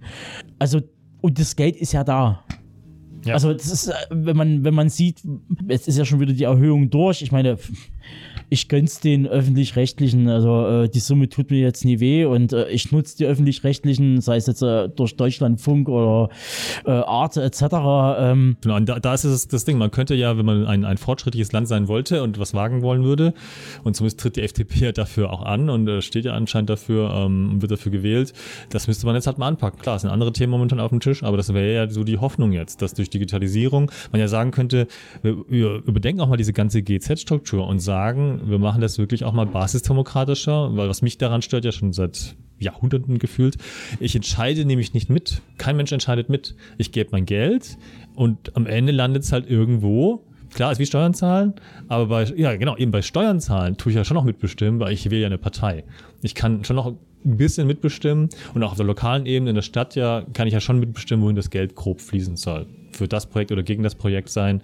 Äh, Gibt es ja manchmal auch eine Umfrage oder so, ähm, Volksentscheid oder so. Also da haben wir mehr Möglichkeiten, also wirklich mehr Ja. Möglichkeiten als in den Medien. Da habe ich ja überhaupt fast keine, außer man sagt die Quote. Das Einschalten ist die Abstimmung. Aber da habe ich nicht das Gefühl, dass das eine, ja, ich weiß nicht, das ist kein Also, ich kann- direkter ich Weg. Dann ist er schon produziert worden. Also irgendwie, das Ja, funktioniert ja nicht so ganz. Ich, also ich, ich, kann, ich kann vor allen Dingen äh, einen Punkt auch nicht nachvollziehen und äh, Benedikt hat ja da sehr gut äh, Einblick drinne in manchen Sachen, die man dann so hintenrum bekommt, so, dass er dann so nonchalant so raushaut, naja, äh, Rambo 4 hat eine äh, deutsche Filmförderung bekommen. Und man fragt sich, wie geht das? Er spielt weder in Deutschland, noch ist er irgendwie im Film irgendwie lokal da drin verortet. Und man fragt sich, also Babelsberg ist ja so ein klassisches Beispiel dafür, die immer werben so, ja, was wir alles für tolle deutsche Produktionen haben. Und so, ja, nein, es sind keine deutschen Produktionen. Es sind Ameri Amerikaner kommen hierher, weil man halt sehr, ähm, sehr vergünstigt drehen kann. Und wenn es halt hier nie klappt, dann äh, geht man eben, wie es Amerika macht, äh, Disney zum Beispiel, man geht dann halt eben nach Rumänien, weil es halt da noch günstiger ist. Und dann kriegt man eben in den nächsten 50 Jahren äh, Disney-Produktionen, sieht man die gleichen rumänischen Berge. also ich kann das halt zum Teil nicht nachvollziehen, wenn halt für Projekte, die von deutschen Filmemachern kommen, kein Cent übrig ist, aber für ein Projekt, was weder in Deutschland gedreht ist, noch in Deutschland spielt, es aber Filmförderung gibt, bloß weil äh, das wirkt, es wirkt immer ein bisschen so wie Vetternwirtschaft. Ja, oder wie, wie schon vorhin angedeutet, halt eher, dass all- jeder so sein, sein eigenes Ding macht und dass da keine Gesamtstrategie da ist. Weil ich glaube, man kann all das machen. Alles ist für sich allein betrachtet, wenn man so einen, so einen kleineren Blick hat, so einen fokussierten Blick nur auf die, den Bereich, keine schlechte Entscheidung oder irgendwie auch nicht, nicht falsch oder sowas. Oder auch nicht sofort irgendwie korrupt oder so. Aber was Deutschland fehlt, ist diese Gesamtstrategie. Weil ich würde zum Beispiel wetten, wenn wir jetzt, wenn wir China wären, und es ist so, dass wir als preiswertes Produktionsland dastehen. Die Amerikaner fliegen rein, drehen bei uns gerne halt in unserem Berlin, Peking, äh, Ja. äh, haben halt ihr Studio da und drehen ständig ihre riesen Blockbuster. Dann würden die Chinesen mit Sicherheit sich Gedanken machen. Ich will jetzt keine Werbung für China machen und einen Zentralstaat oder, oder Kommunismus oder so, aber die würden mit Sicherheit eine Strategie entwickeln und sich sagen, so ist es momentan, wo wollen wir in zehn Jahren stehen, wo wollen wir in 20 Jahren stehen. Und dann würden sie überlegen, wie können wir es schaffen, dass unsere jungen Filmemacher und Filmemacherinnen, ob es handwerkliche Berufe sind oder dann halt Regie und Drehbuch und, und, und die Produzenten, wie können wir lernen? Wie können wir besser werden? Und irgendwann sind wir auf demselben Level, hoffentlich wie die Amerikaner. Und so, so ein Konzept, ich das müssen so wir nicht so rangehen. Wir sind ja auch nicht die Chinesen, die jetzt irgendwie so einen großen äh, Wettstreit mit den Amerikanern haben. Wir müssen nicht so rangehen, aber uns fehlt diese Gesamtstrategie. Es fehlt. Ja, na klar, ich meine, gut, man guckt in die Politik und es wird immer nur äh, in der Legislaturperiode quasi geschaut, was irgendwie in den nächsten vier Jahren, solange man irgendwie regiert, umgesetzt wird und man guckt nicht darüber hinaus. Also mit Weitblick wird seitens Politik gemacht und warum sollen dann staatliche Einrichtungen, ähnlich den Sendern, TV-Sendern, warum sollen die dann mitziehen? Ja, So, das Problem ist, glaube ich, dass das es, muss, es muss eine gewisse Vorbildfunktion da sein. Also, Ja, und das ganze Ding ist, glaube ich, dass dieser ganze Bereich, über den wir ja hier reden, der für uns ein Teil unseres Lebens ist und wo Ja. wir leidenschaftlich drüber nachdenken und debattieren, leider für die für den Großteil der Bevölkerung und da will ich auch niemandem das anlasten, ist auch verständlich, einfach äh, wirklich nicht so interessant ist, weil logischerweise andere Themen wichtiger sind. Und das ist halt schade, weil schon natürlich auch ähm, der Stellenwert, glaube ich, da unterschätzt wird.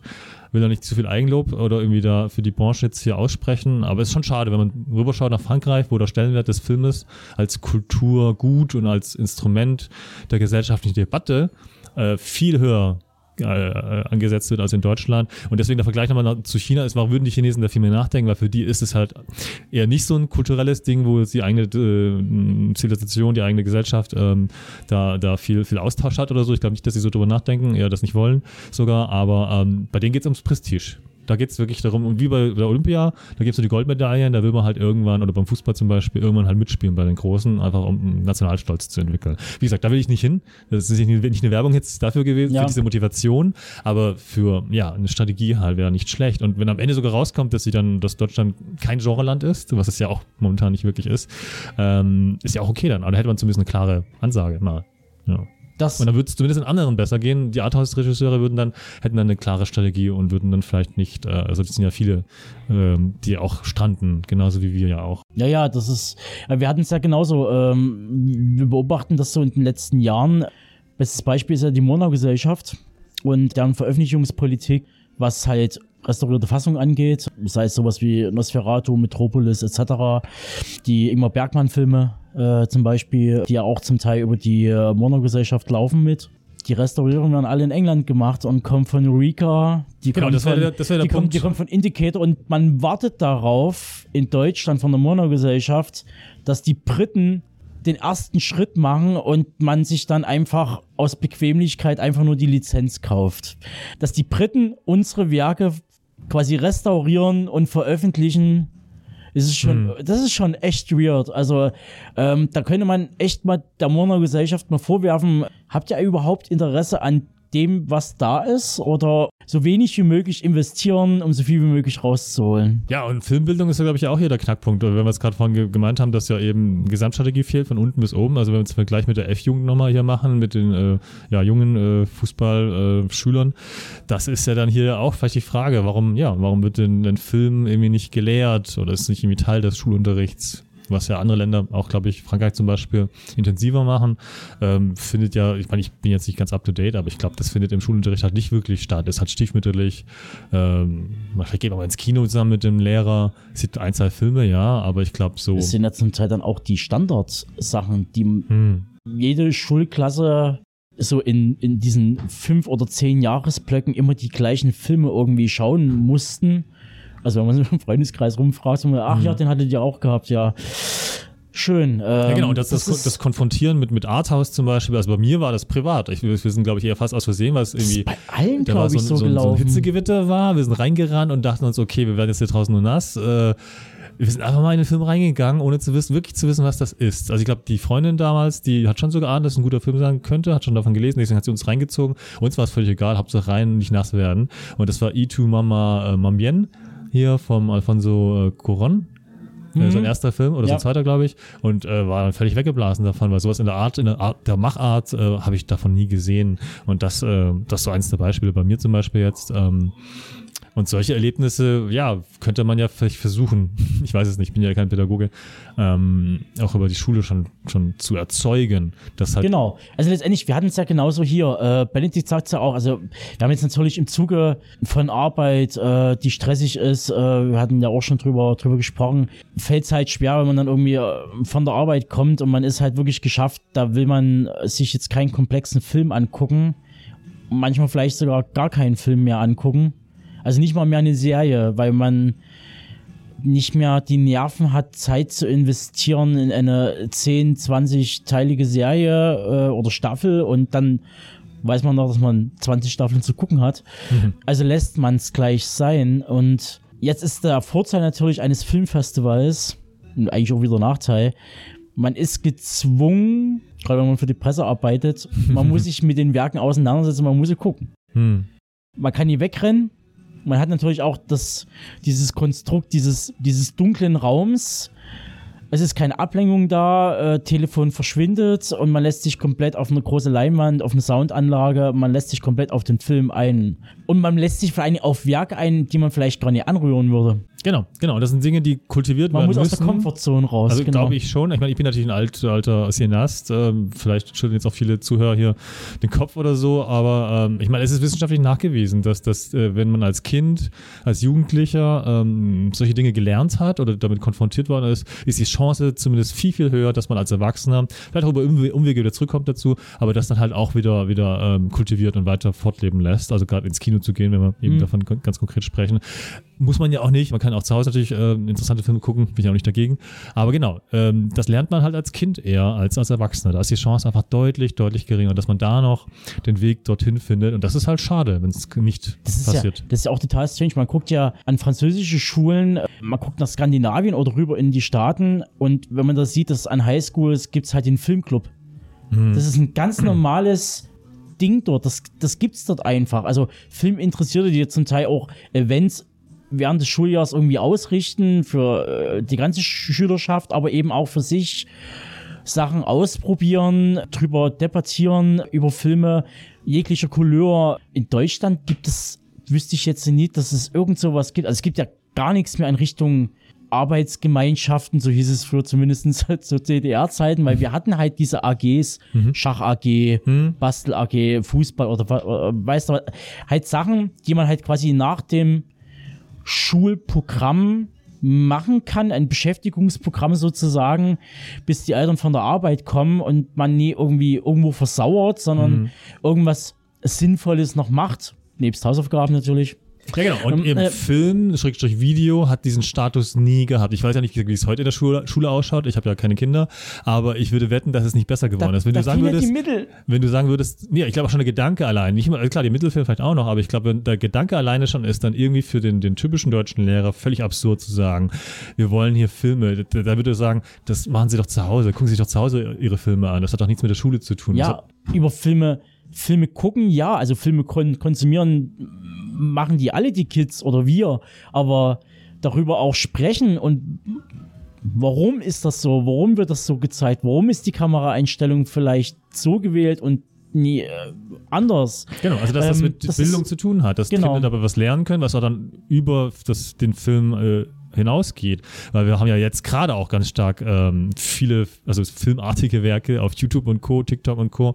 Und äh, wir haben ja auch jetzt im politischen Bereich Manipulationstechniken, die ja eben auch stark auf Hm. Emo Emotionalisierung und auf, auf Bildern halt eben, weil das Auge ist halt leicht reinzulegen, deswegen mache ich ja auch Filme, damit Ja. kann man halt Menschen schön manipulieren oder damit interessante Sachen machen, ähm, erzeugen. Genau, und, und da lernen ja Kinder und Jugendliche auch was fürs Leben. Das muss man ganz klar sagen. Das, das weiß auch jeder, der sich mit der Thematik beschäftigt. Aber wir sehen das halt eben in diesen verkrusteten, eben, wir gehen jetzt weg vom Film, in, in jetzt hier in den Schulbereich. Auch da sehen wir ja wahnsinnig viel Verkrustung und, und äh, Widerwillen gegen Reformen und ähm, Reformfähigkeit auch durch Föderalismus, Riesenproblem. Da kann ja, ähm, da kann auch aus sich heraus wieder mal nicht viel umgebaut werden. äh, zum äh, eigentlichen Thema des Genrefilms.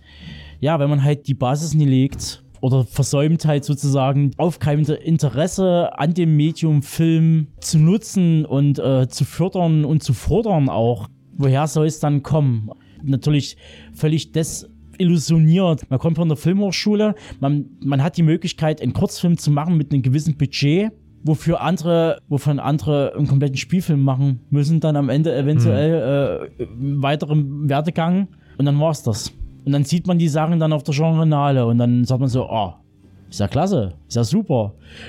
Ich äh, erwarte jetzt einen Feature-Film von dem Ganzen, weil es bietet viel Potenzial und dann sagen die so, ja, nee, äh, ich gehe zu Ligato, weil die zahlen gut. Und äh, dann habe ich mein Standorteinkommen oder ich gehe zu den anderen öffentlich-rechtlichen und äh, filme dann nur noch hier ab 4 ab bei MDR oder sowas. Also, ähm, die dann einfach, das Talent wird ad acta gelegt. Also wir brauchen auch Wege, also was wir auch hatten im Gespräch hier, äh, eben, wenn ein guter Kurzfilm rauskommt, die Amerikaner als geschäftstüchtige Menschen, da kommt ja sehr oft eben, wir hatten ja vorhin auch Beispiele aus Europa, wo aus einem guten Kurzfilm dann halt später äh, ein Langfilm geworden ist. Also äh, aus demselben Stoff manchmal, im Sinne von, hey, toller Kurzfilm, kannst du daraus auch einen Langstoff machen, kannst du es ausbauen?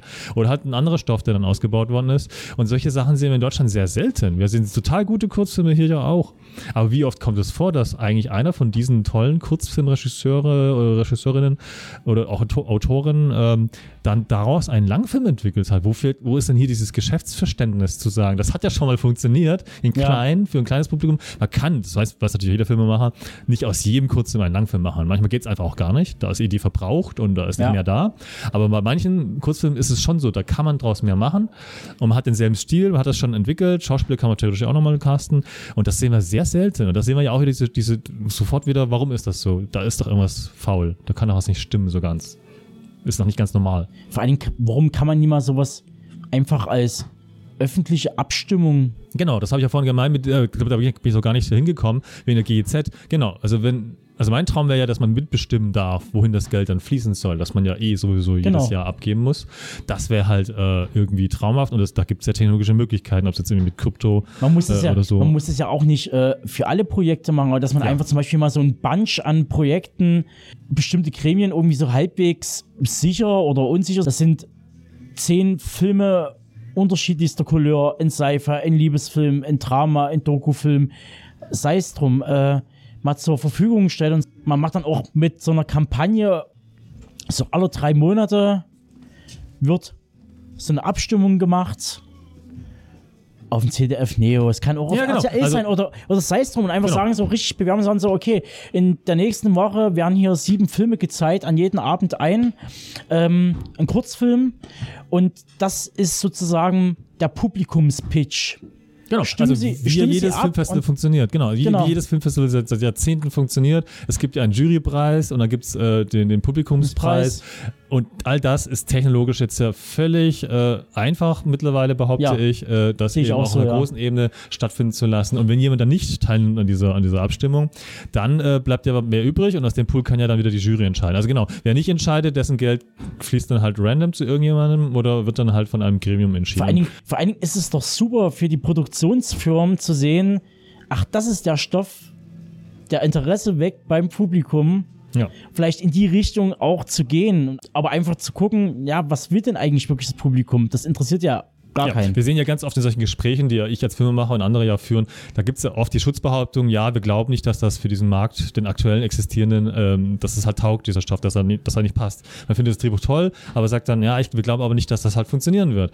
Aber es ist ja oft, äh, sag ich mal, nicht bewiesen, weil die Filmgeschichte ist ja voll mit Beispielen, wo ja auch in Amerika zum Beispiel Leute gedacht haben, das wird ja nie funktionieren und da war es nachher ein riesiger Erfolg. Also wir wissen ja alle, gerade in dieser Branche weiß eigentlich niemand wirklich irgendetwas. Ja, das ist bestes Beispiel in Staaten Bonnie and Clyde von Warren Beatty hat den er mit eigenen Geldern finanziert hat und in dem Sinne für viele Jahrzehnte der erfolgreichste amerikanische Film war. Ja, und andersrum, sehen, andersrum wiederum sehen wir ja so viele Flops, wo man ja auch denkt, so, so viel Geld und Expertise ist reingeflossen und am Ende ist es ein gigantischer Flop geworden. Ja. Wir alle als Zuschauer haben es kommen sehen, weil wir sind ja auch nicht reingegangen dann. Äh, genau, und da sehen wir ja eben, dass, dass solche Demokratisierungs Demokratisierungsprozesse ja, das wäre interessant, wenn Deutschland mal darüber nachdenken würde. Aber ich weiß halt nicht, wie, da müsste man wahrscheinlich politisch aktiv werden äh, und viele Bretter bohren. Ja, ja, aber wir sind halt nie Frankreich und gehen nie auf die Straße. die haben da wahrscheinlich eine andere Streitkultur äh, und da wird halt, ja doch, die haben eine andere Streitkultur. Ja, und wie gesagt, diese Bedeutsamkeit, weil ich glaube, wenn du hier in Deutschland rumfragen würdest, es ist halt für alle ein Thema, das irgendwie, ja, irgendwie existiert, aber es ist nichts, was einen emotional berührt. So, wo steht der deutsche Film?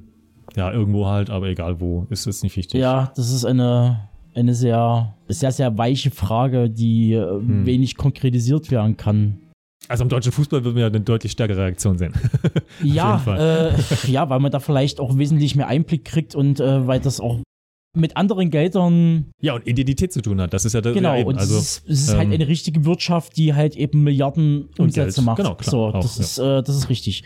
Aber wir kommen nochmal kurz zu dir, äh, kurzerhand äh, Ach so, zuletzt mhm. nochmal irgendwie zurück, weil ähm, du hast jetzt auch schon ein paar Mal so, äh, ja, so Kurzfilme und hier und da und dort. Und ich weiß noch damals, wo wir das Interview geführt hatten, da hatte ich dich nämlich auch gefragt, so, ja Mensch, Juan, die Farbe ist alles gut und schön und aber ja, was machst du denn in der Zwischenzeit? Und äh, habe ich gemeint so, ja, ein Kurzfilm, um so ein bisschen Fingerfertigkeit und Übung zu haben und dann hast du gemeint so, ah, Kurzfilm ist nie so mein Ding. Ne, hast du damals gesagt. Hm. So, und jetzt komme ich mal kurz hier auf deinen YouTube-Ausflug äh, zurück hier für die Webserie.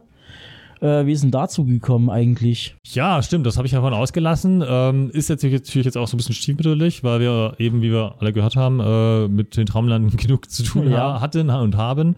Daher ähm, schwierig, ja. Ich würde es immer noch ganz gerne, also auch beim Herfahren hierher, vor ein paar Tagen habe ich auch nochmal drüber nachgedacht, wie kriege ich denn das jetzt irgendwie noch über die Bühne, weil ich will jetzt auch das Drehbuch nicht verraten, aber es wäre, ja, auch das ist so ein Film, wo ich merke, da hat mich die Zeit eingeholt. Also bei beiden Projekten habe ich schon langsam jetzt so ein bisschen Muffensausen. Also man beobachtet ja die Welt und andere Filmemacher und ich habe schon das Gefühl so, da tickt jetzt die Uhr. Der Film hätte auch schon längst, also Eternal War hätte schon längst fertig sein sollen und hätte gut in unsere Zeit gepasst. Äh, genau wie die Traumlande. Aber ja, ein bisschen Zeit ist ja auch noch. Die Welt wird nicht plötzlich besser morgen. Aber ähm, also da sehen wir ja, dass es mit Krieg zu tun Ja. hat. Deswegen, ich will jetzt nicht zu viel verraten, einen Twist oder so, aber wir sehen ja ganz klar, da beschäftige ich mich mit, mit Krieg. Und ähm, ja, und dem drumherum halt auch. Manipulation und so, Illusionen und so. Genau, also ja, ich habe schon was, ein bisschen was verraten. Aber ja, man weiß ja auch, dass es Warhammer 40.000 ist. Äh, genau, das, wie kam es dazu? Boah, das war, glaube ich, jetzt auch eine recht komplizierte Geschichte. Aber wir können es abkürzen. Ähm, ich habe da ein bisschen einfach mal Ideen entwickelt, so nebenbei. Wie würde es aussehen, wenn ich einen Warhammer 40.000 Film schreiben würde? Also nach Damnatus, womit ich angefangen Ja, habe. ja. Wenn ich nochmal die Chance hätte, quasi mit wenigen Millionen ähm, da einen Science-Fiction-Film zu drehen. Und das war einfach so eine Schreibübung, ähm, die ich mal runtergeschrieben habe und äh, war dann irgendwie auch angetan. Und dann gab es wiederum zu der Zeit, als wir ja nach Produzenten gesucht haben, gab es von einigen äh, so- eine Hilfestellung, dass sie gemeint haben, ähm, ja, das wird ein schwieriger Weg mit den Traumlanden, das wird noch ein bisschen Zeit brauchen und in der Zeit wäre es klug, hat man mir wirklich ans Herz gelegt, ich soll halt einen Kurzfilm drehen, weil man damit was Aktuelles zeigen kann, sein Können nochmal zeigen kann. Und man bleibt im Am Gespräch. besten was Kurzes, was Virales, was halt Ja. voll reinhaut. Ähm, hätte ich vielleicht auch machen sollen, aber wurde halt leider dann wegen diesem 40k, Ja. äh, 40.000 Drehbuch, das ich da hatte und die Idee, äh, wurde es halt was Größeres irgendwie halt dann. Leider, weil im Nachhinein sehen wir ja auch, es. Ja. wurde zu groß, ähm, war zu größenwahnsinnig, war dann wegen den Effekten vor allem technisch nicht handelbar. Wir haben es jetzt auch zusammengestampft, das war auch während, während Corona, Hm. eins von diesen Prozessen, wo wir gesehen haben, okay, wir, wir müssen einfach diese riesig großen Kampfszenen loswerden, wir schaffen die nicht. Und ähm, es wird an der Story auch nicht gravierend was ändern. Also wir haben dann immer noch die Inhal Inhalte drin, die wir haben wollen. Halt weniger Action leider. Und daran haben wir jetzt auch gearbeitet während der Corona-Zeit. Aber wie gesagt, Traumlande war halt natürlich immer wichtiger. Also in dem Fall, wenn es einen Konflikt gab, äh, das ist halt das Hauptprojekt. Ähm, und daher ist da jetzt nicht mehr so viel passiert leider in den letzten Monaten. Aber ich würde eigentlich sagen, wir wären ganz kurz davor, vor dem Release der nächsten Episode, denn die steht schnitttechnisch, Effekte fehlen nicht mehr so viele. Es ist eigentlich wirklich nur noch der Ton, an dem es hapert. Da müsste man halt, äh, was das Problem ist, wenn man, für diejenigen, die Ja. ja auch Selbstfilme machen, ähm, wenn man halt aus einem äh, Drei-Episoden-Projekt jetzt, genau, wir haben ja Episode 2 und 3 zusammengeschnitten, Ja. genau, wenn man das halt tut, nachdem eigentlich schon der Picture Rock mal da war, ist das natürlich für den Tonmann, äh, für den Sounddesigner halt äh, schon eine, eine Horrorsituation, weil natürlich alles Mhm. jetzt nochmal umpositioniert werden muss. Die ganzen Sounds sind an der falschen Stelle, äh, auch Synchronton hier, Sprache äh, und Dialoge. Das ist jetzt halt ein Projekt, das sehr chaotisch ausschaut auf dem Monitor. Okay. Aber Drehbuch war ein gutes Stichwort. So. Also, man guckt ja da so ein bisschen rum und dann entdeckt man sowas wie Nordost, Südwest. So. Hm. Ein deutsch-vietnamesisches Martial Arts Drama. Ja, das habe ich ja auch ausgelassen. Das war auch eine, eines der schönen Erlebnisse. Das ist dann nach der Drehbuchförderung für die Traumlande, Mhm. dann ein Jahr später, glaube ich, schon sogar, ähm, ja, plötzlich dann nochmal eine Drehbuchförderung gab. Und die dann reinkam. Und das war, ja, das war deswegen doppeltes, äh, ja, doppelte Drehbuchförderung. Habe ich ja, wie gesagt, von Mhm. erzählt, viel Zeit mit dem Schreiben verbracht, viel gelernt. Das war also auch Teil des Ganzen dann, dass ich beide Back-to-Back Mhm. dann eben entwickeln konnte. Und da, ja, das ist natürlich jetzt äh, noch nach Eternal War halt wirklich jetzt so auf der Halde irgendwo auf Eis gelegt, weil ähm, wie man ja gehört hat, habe ich da jetzt einfach andere Dinge zu tun. Ich habe das Drehbuch auch nicht groß rumgeschickt, aber auch schon sehr schnell bemerkt, dass es eben schwierig ist, das wieder finanziert zu bekommen, leider. Aber ich glaube auch, dass das Drehbuch noch nicht da ist, wo es hingehört. Und damit endet das Interview mit Huan Wu. Ich hoffe, es hat euch gefallen, trotz des abrupten Abbruchs. Wenn ja, gebt uns mal ein Feedback. Und falls ihr mehr von Filmschaffenden, Festivalveranstaltern, Labelbesitzern, Schauspielern und so weiter hören wollt, dann besucht uns auf deep-red-radio.com. Geht auf den Reiter Interviews und gebt euch die gut 64 Interviews mit unter anderem John Landis, Josef Harder, Benjamin Munz, Caroline Monroe, Sam Fürstenberg, Oliver Kalkofe oder Caroline Heisgard. Des Weiteren findet ihr natürlich alle nötigen Links und Infos zu unserem Gast im entsprechenden Beitrag. In dem Fall Links zu Dreamlands und der Plattform Neuer Deutscher Genrefilm. Und nun macht's gut.